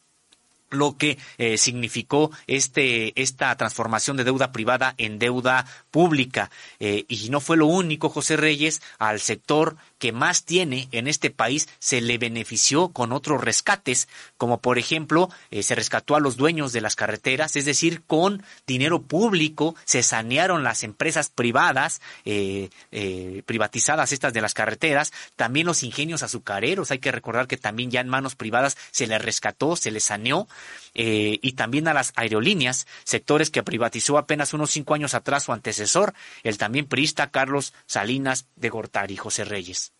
Así es, Osimo, otro ejemplo de las políticas antisociales del expresidente Ernesto Cedillo es la serie de privatizaciones que concretó su administración, en continuidad de la política neoliberal de los priistas Miguel de la Madrid y Salinas de Gortari, entre ellos Ferrocarril Nacionales de México, los satélites, puertos y aeropuertos, exploración petrolera y distribución de gas natural, sistemas de agua potable, servicio de limpia, tratamiento de aguas residuales, todo en detrimento de la población, para después, al término de su mandato, hacerse eh, funcionario de una de las empresas que privatizó con participación extranjera, Sósimo. Así es, José Reyes. Además, tuvo, no tuvo siquiera pues la vergüenza de no haberse contratado de manera directa, sino incluso así lo hizo, un nivel de cinismo, eh, podríamos decir que raya en lo criminal, es decir, una vez que termina su sexenio y que benefició a esta empresa de ferrocarriles, pues en pago, esta empresa de ferrocarriles, entre comillas, le da trabajo y Cedillo acepta. Se va a trabajar con ellas a sabiendas de que este personaje, por ser expresidente, haber tenido el más alto cargo de la administración pública de este país, pues contaba con información estratégica, información eh, privilegiada, pues que puso al servicio de sus nuevos empleadores, de sus patrones, eh, pues algo realmente indignante, muy, muy indignante, eh, lo que ha significado el sexenio sedillista para este país. Y hay que recordar otra situación, José Reyes, no nada más tiene que ver con estos, esta, estas acciones para eh, profundizar la desigualdad en México para que se concentrara más la riqueza en pocas manos, en sus amigos, pues rescatar a banqueros, rescatar a empresarios en detrimento de la población, sino además se le vinculó a Ernesto Cedillo con otro tipo de crímenes. Hay que recordar que eh, su primer círculo familiar estuvo vinculado con el llamado cártel de Colima. Eh, comandado en aquella década de 1990 por los hermanos Amezcua Contreras, identificados en ese entonces como los reyes de las metanfetaminas. Eh,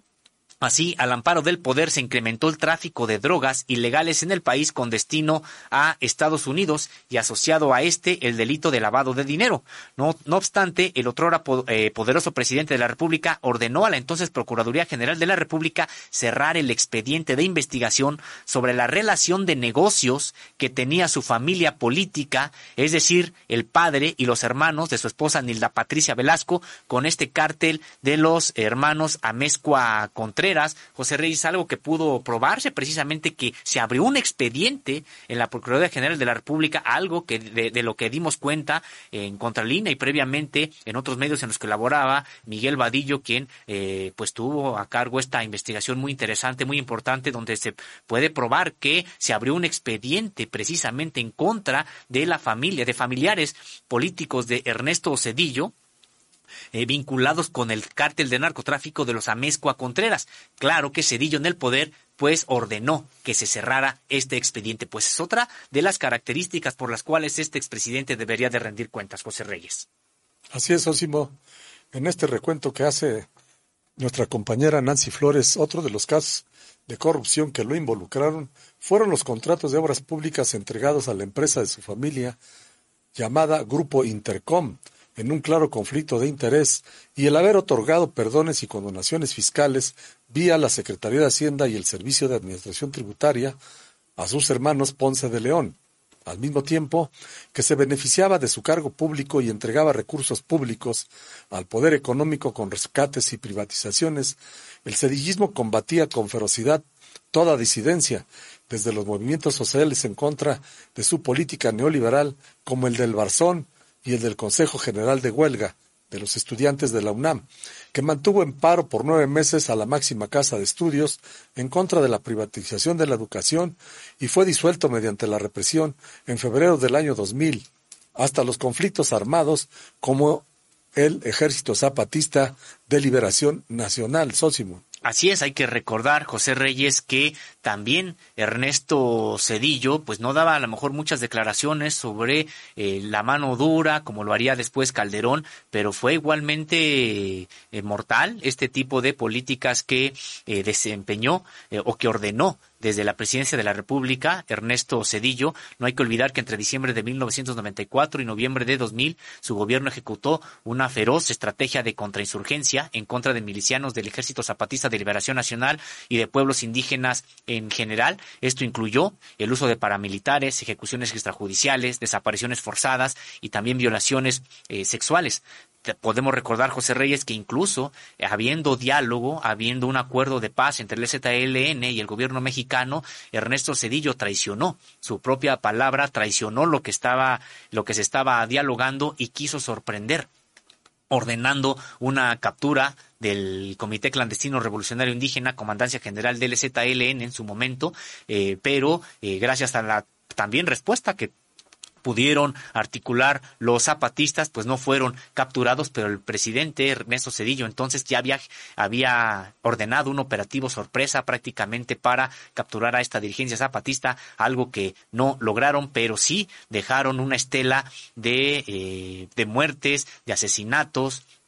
de violaciones a mujeres con esta política de contrainsurgencia eh, y que decíamos no solamente fue en Chiapas, por supuesto que está el caso de Actal como una trágica eh, eh, un, un, hecho muy trágico en la historia reciente de este país, este asesinato a mansalva por parte de grupos paramilitares, de indígenas, inermes, indefensos, pero también ocurrió la masacre del Charco allá en la montaña eh, en, la, en la región de la Costa Chica, montaña de Guerrero, está también el caso de Aguas Blancas, eh, en el caso de la Costa Grande, la masacre de El Bosque, eh, los crímenes de esta naturaleza, por ser violaciones graves a los derechos humanos, no prescriben, pero prácticamente han quedado en la impunidad. José Reyes, si te parece, podemos ver un primer video de lo que dijo Ernesto Cedillo en este encuentro en el que de exgobernantes derechistas que buscó mediante este encuentro pues eh, apoyar a, a Bolsonaro en este pasado proceso electoral en Brasil, algo que no le resultó. Y es que podemos decir, José Reyes, ¿cómo es posible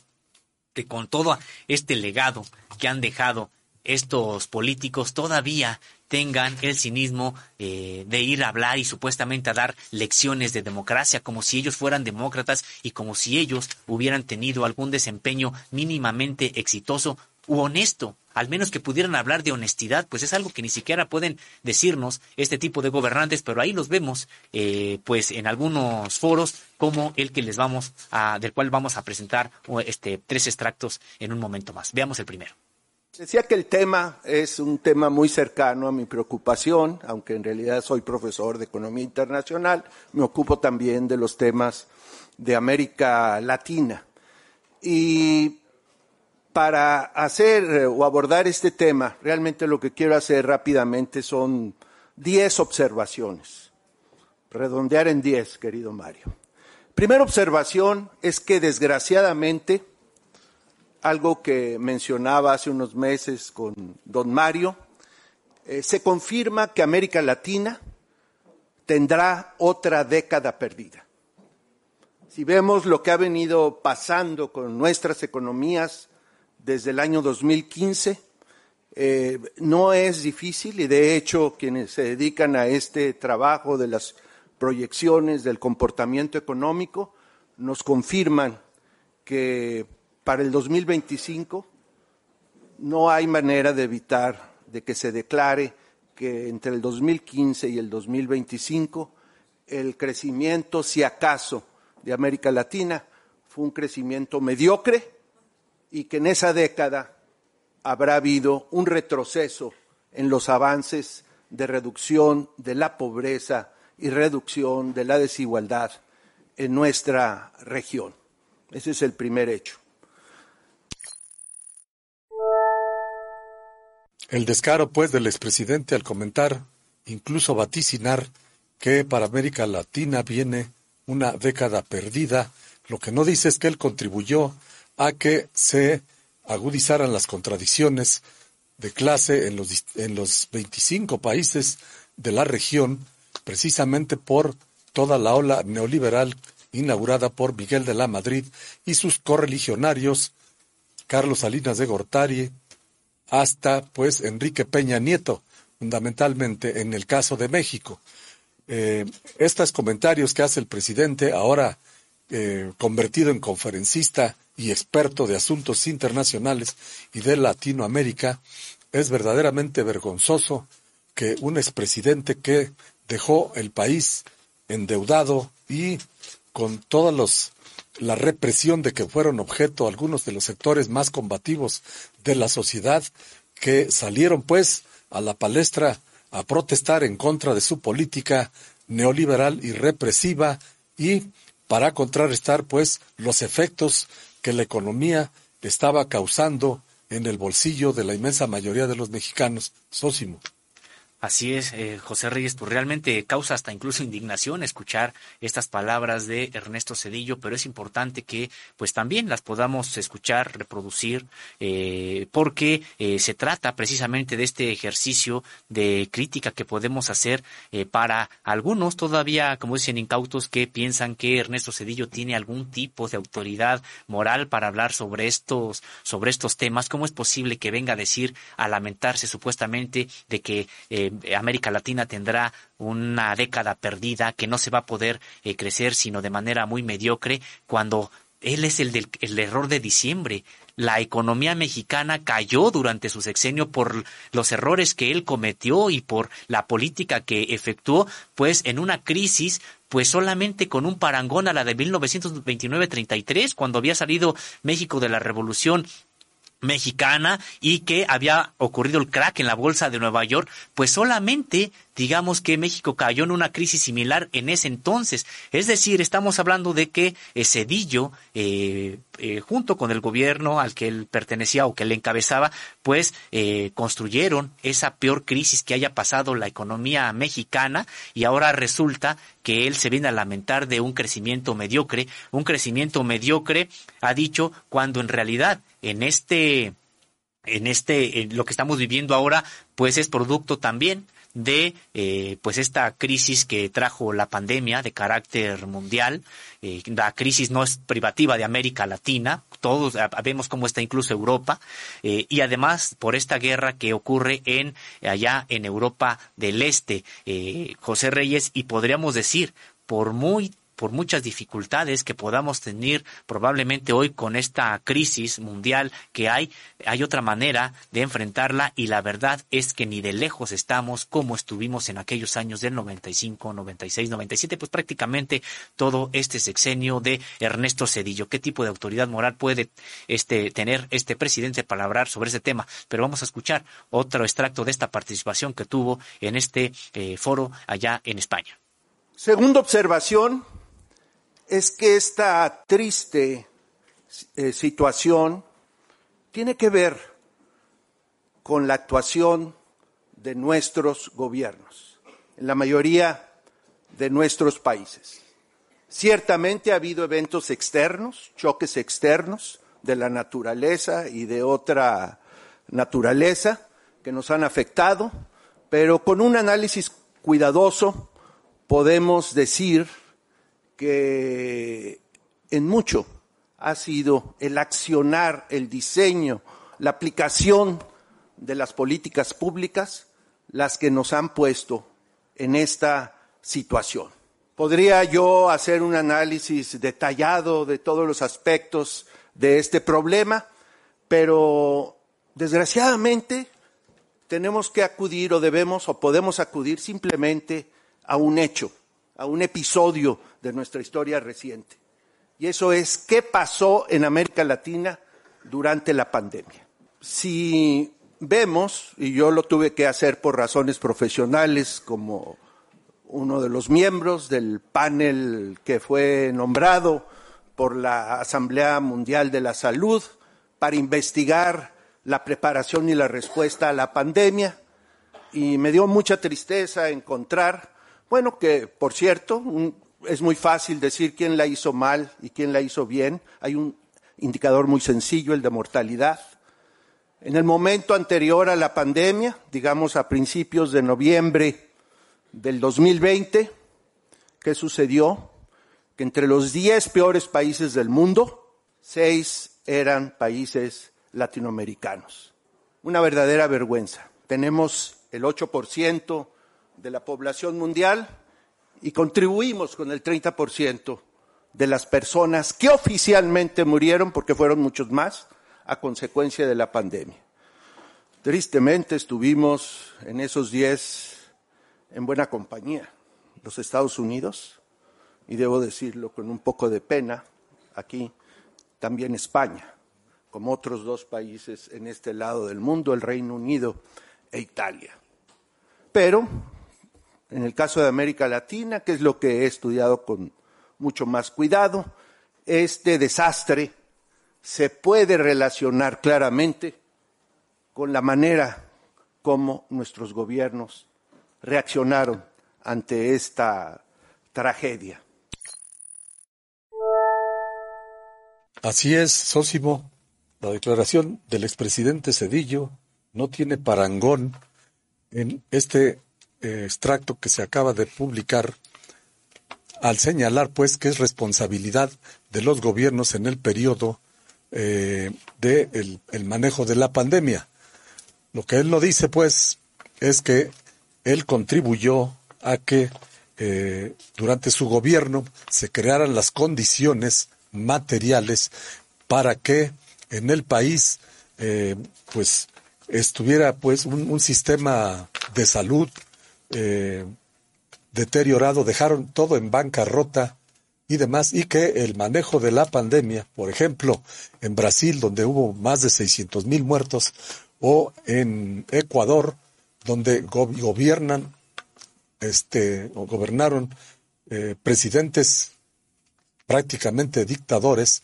que diseñaron políticas verdaderamente antisociales para, y descaradas, que incluso no reconocían la existencia del coronavirus. Sin embargo, eh, en el caso de México, se reestructuró y se tomaron las medidas para que se pudiera mitigar al máximo posible el número de muertos y de decesos por este fenómeno pues mundial. En ese sentido, no se vale por parte del presidente, expresidente Cedillo, ir a presumir con sombrero ajeno lo que él no ha hecho en absoluto, porque hasta el momento y después de que dejó de ser presidente, navegó de a muertito una vez que había dejado eh, un destrozo y un tiradero en la economía y eh, una, eh, un problema de derechos humanos, de lesa humanidad, con la represión a distintos grupos sociales que se habían levantado durante su periodo. Sósimo. Así es, José Reyes, pues sí, no deja de indignar incluso la deshonestidad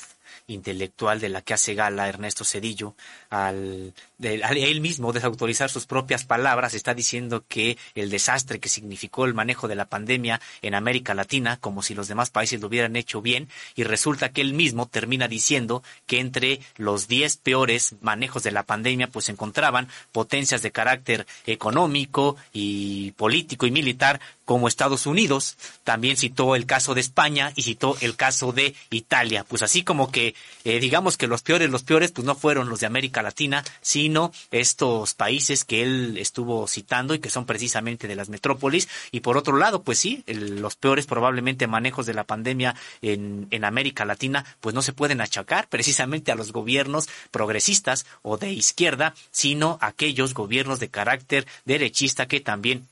se encontraban en este momento, cuando la, la, pandemia se encontraba en su apogeo. Y otra cosa, Ernesto Cedillo fue de los que impulsaron el desmantelamiento del sistema sanitario de este país, del sistema de salud. Eh, hay que recordar que incluso con él hubieron reformas importantes en este sentido, pues para ir quitándole derechos a la propia población para que se atendiera de manera universal y gratuita en los hospitales de salud pública. Entonces, cuando llega la pandemia, pues resulta que México no tiene los médicos suficientes, no tiene la infraestructura suficiente, eh, muchos servicios al interior de los hospitales estaban privatizados. Es decir, pues prácticamente la pandemia agarró a México con un sistema sanitario de rodillas que se empezaba apenas a levantar. Vaya cinismo de Ernesto Cedillo para todavía achacar ah, el lastre que dejaron el gobierno, el su gobierno y de otros que fueron como el suyo, precisamente neoliberales en materia sanitaria del país. Tenemos un último corte sobre estas palabras de Ernesto Cedillo. Bueno, tenemos dos cortes, vamos a ver si nos da tiempo de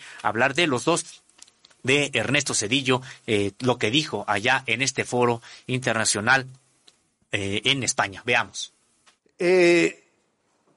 así que vamos mal en las economías,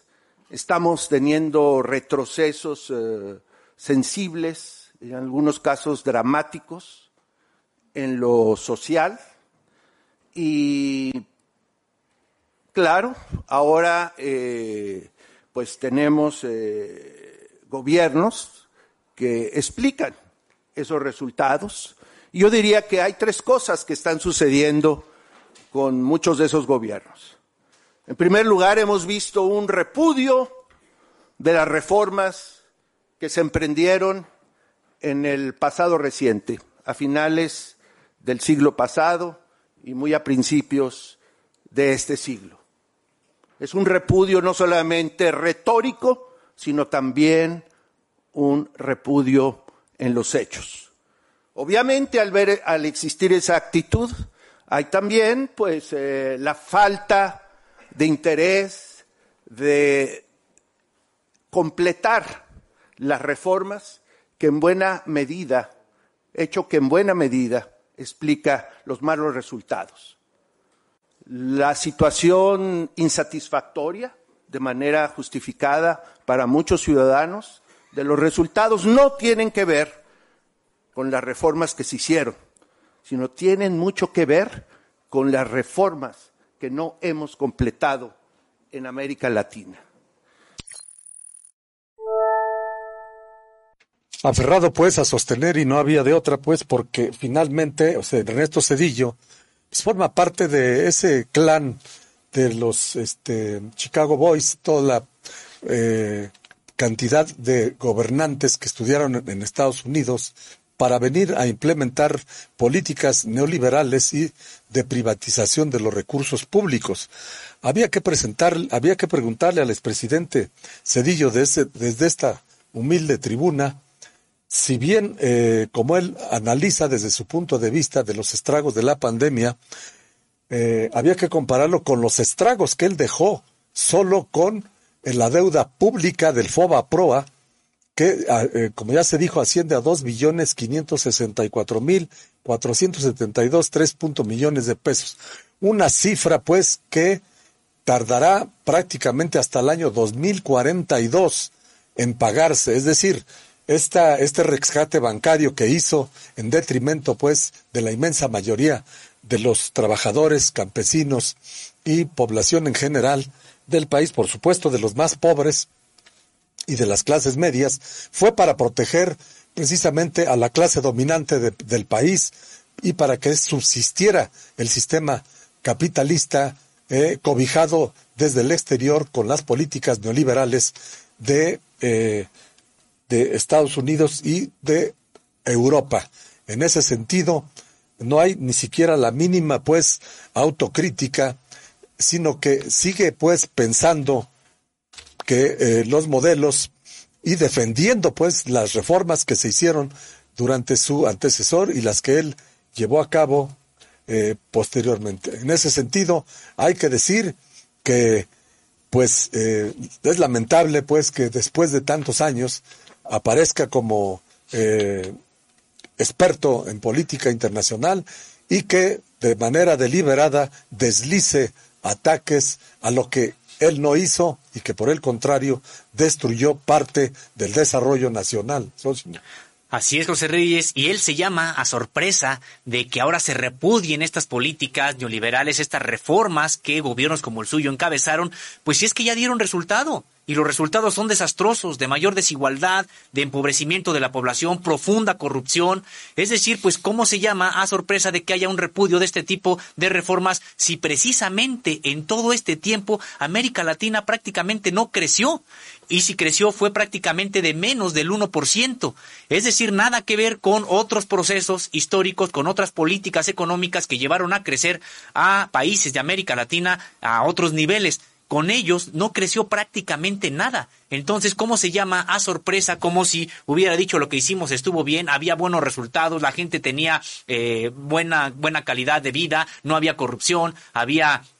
mayor justicia social? Pues claro que no, todo lo contrario, y se llama a sorpresa este expresidente, pero en realidad pues solamente un ejercicio de deshonestidad intelectual, este foro, para tratar de incidir en las elecciones que tenían a cabo eh, este proceso electoral en Brasil y que de manera eh, clara, contundente, pues no, no pudieron incidir. Eh, la población prácticamente ha de haber recordado incluso si es que algunos vieron este este foro y lo tomaron como eh, una manera de ver si eh, eh, con él les ayudaba a decantar su voto allá en Brasil, pues probablemente sí les ayudó, pero a decantarlo en favor de Lula da Silva y no de Bolsonaro, el candidato de ellos, de todos ellos que estaban en este foro, la derecha latinoamericana. Pues José Reyes, con esto estamos llegando a la final, no solamente, al final no solamente de la presentación de este tema que usted ya puede consultar en www.com.mx de manera amplia. Le invitamos a, que lo consulte, a, que lo lea. Una, un texto de Nancy Flores, quien es, la, es este texto es el principal el día de hoy y también en nuestra edición impresa que incluso puede descargarla eh, mediante PDF ahí en www.contralinea.com.mx y aprovechamos para saludar también a Anuar Salinas, Martín Guadarrama, Olga María de la Garza, Miguel Olvera, José Manuel Mandujano. Nos dice Guadalupe Flores. Es lastimero que Lorenzo Córdoba y Ciro Murayama no cuenten con sensibilidad para servir a la nación. Su ambición desmedida ha hecho un gran daño. El, comentario de Guadalupe Flores. Nos dice María Ángeles Lara Lujano, defienden sus sueldos y no la democracia. Pues sí, en el mismo sentido que Guadalupe Flores, por supuesto que sí, consideramos que es necesario que haya una reforma profunda al Instituto Nacional Electoral y también al Tribunal Electoral del Poder Judicial de la Federación. Nos dice Connie FR, así el cinismo de este personaje Cedillo, no se puede caer más bajo. Pues creo que muchos comparten esta opinión de Connie FR a propósito de esta conferencia que fue a dar Ernesto Cedillo, de la cual también participó Felipe Calderón y le daremos a conocer en otro momento. También habrá un análisis al respecto, pero hoy nos centramos en Ernesto Cedillo. José Reyes. Así es, Osimo. Por otra parte, Charo Charo coincide en el sentido de Lorenzo Córdoba y Ciro Murayama y dice, y sus demás secuaces deben entender que es a ellos a quienes queremos fuera, no a la institución, al INE, nos subestiman en nuestros planteamientos y exigencias, considera. Por su parte, María Villa nos envía saludos igual que Ricardo Pérez, Silvia Tori, Max Pérez y Juan Martínez. Finalmente, Violeta Bravo considera que Ernesto Cedillo es un cínico, corrupto, y que él sí es una vergüenza. Ya se le olvidó que sus políticas fueron un desastre para la mayoría de nosotros, considera Violeta Bravo. Sósimo. Así es, José Reyes. Hace un momento hablábamos sobre Ernesto Cedillo, esta disputa que tuvo con eh, Carlos Salinas de Gortari, no porque hubiera una disputa de carácter ideológico, de que uno pensara un proyecto distinto de país, sino simple y sencillamente por el poder político. De hecho, pues compartieron esta, esta mismo proyecto de país donde eh, nos faltaba decir con respecto de Carlos Salinas de Gortari hace un momento que señalábamos algunas de las características de pasada en realidad de este, de este sexenio pues nos faltaba también comentar que hubo en este entonces un desvío de miles de millones de pesos de la partida secreta, que entonces existía una suerte de dinero que los presidentes podían utilizar para lo que quisieran. Y se comprobó, de hecho hay información importante publicada también aquí en Contralínea, investigaciones de Miguel Vadillo, de Nancy Flores, que tienen, que dan cuenta del desvío de miles de millones de la partida secreta durante el sexenio de Carlos Salinas de Gortari y de cómo se robó eh, parte, al menos parte de esta partida secreta, el hermano de eh, Carlos Salinas de Gortari, Raúl Salinas de Gortari. Y con esto, José Reyes, pues estamos llegando al final de esta emisión. Nos despedimos a nombre de nuestros compañeros de la producción, Javier Alvarado, Indra Círigo y Carlos Sánchez. Recuerden que estamos de lunes a viernes en punto de las 10 de la mañana y hasta el mediodía. Y también recuerden que estamos los miércoles a las 5 de la tarde en la mesa de análisis de Contralínea, Contradebate. Los esperamos también cada miércoles a las 5 de la tarde. Incluso poco a poco esperamos que vayamos incrementando el número de contenidos por esta eh, canal de televisión de eh, Contralínea en YouTube. Pero por lo pronto nos despedimos, les agradecemos el favor de su compañía. Que tengan muy buenas tardes. Buenas tardes, José Reyes. Buenas tardes, Osimo. Un este, agradecimiento al equipo de producción y al auditorio. Esperamos contar con su presencia el día de mañana.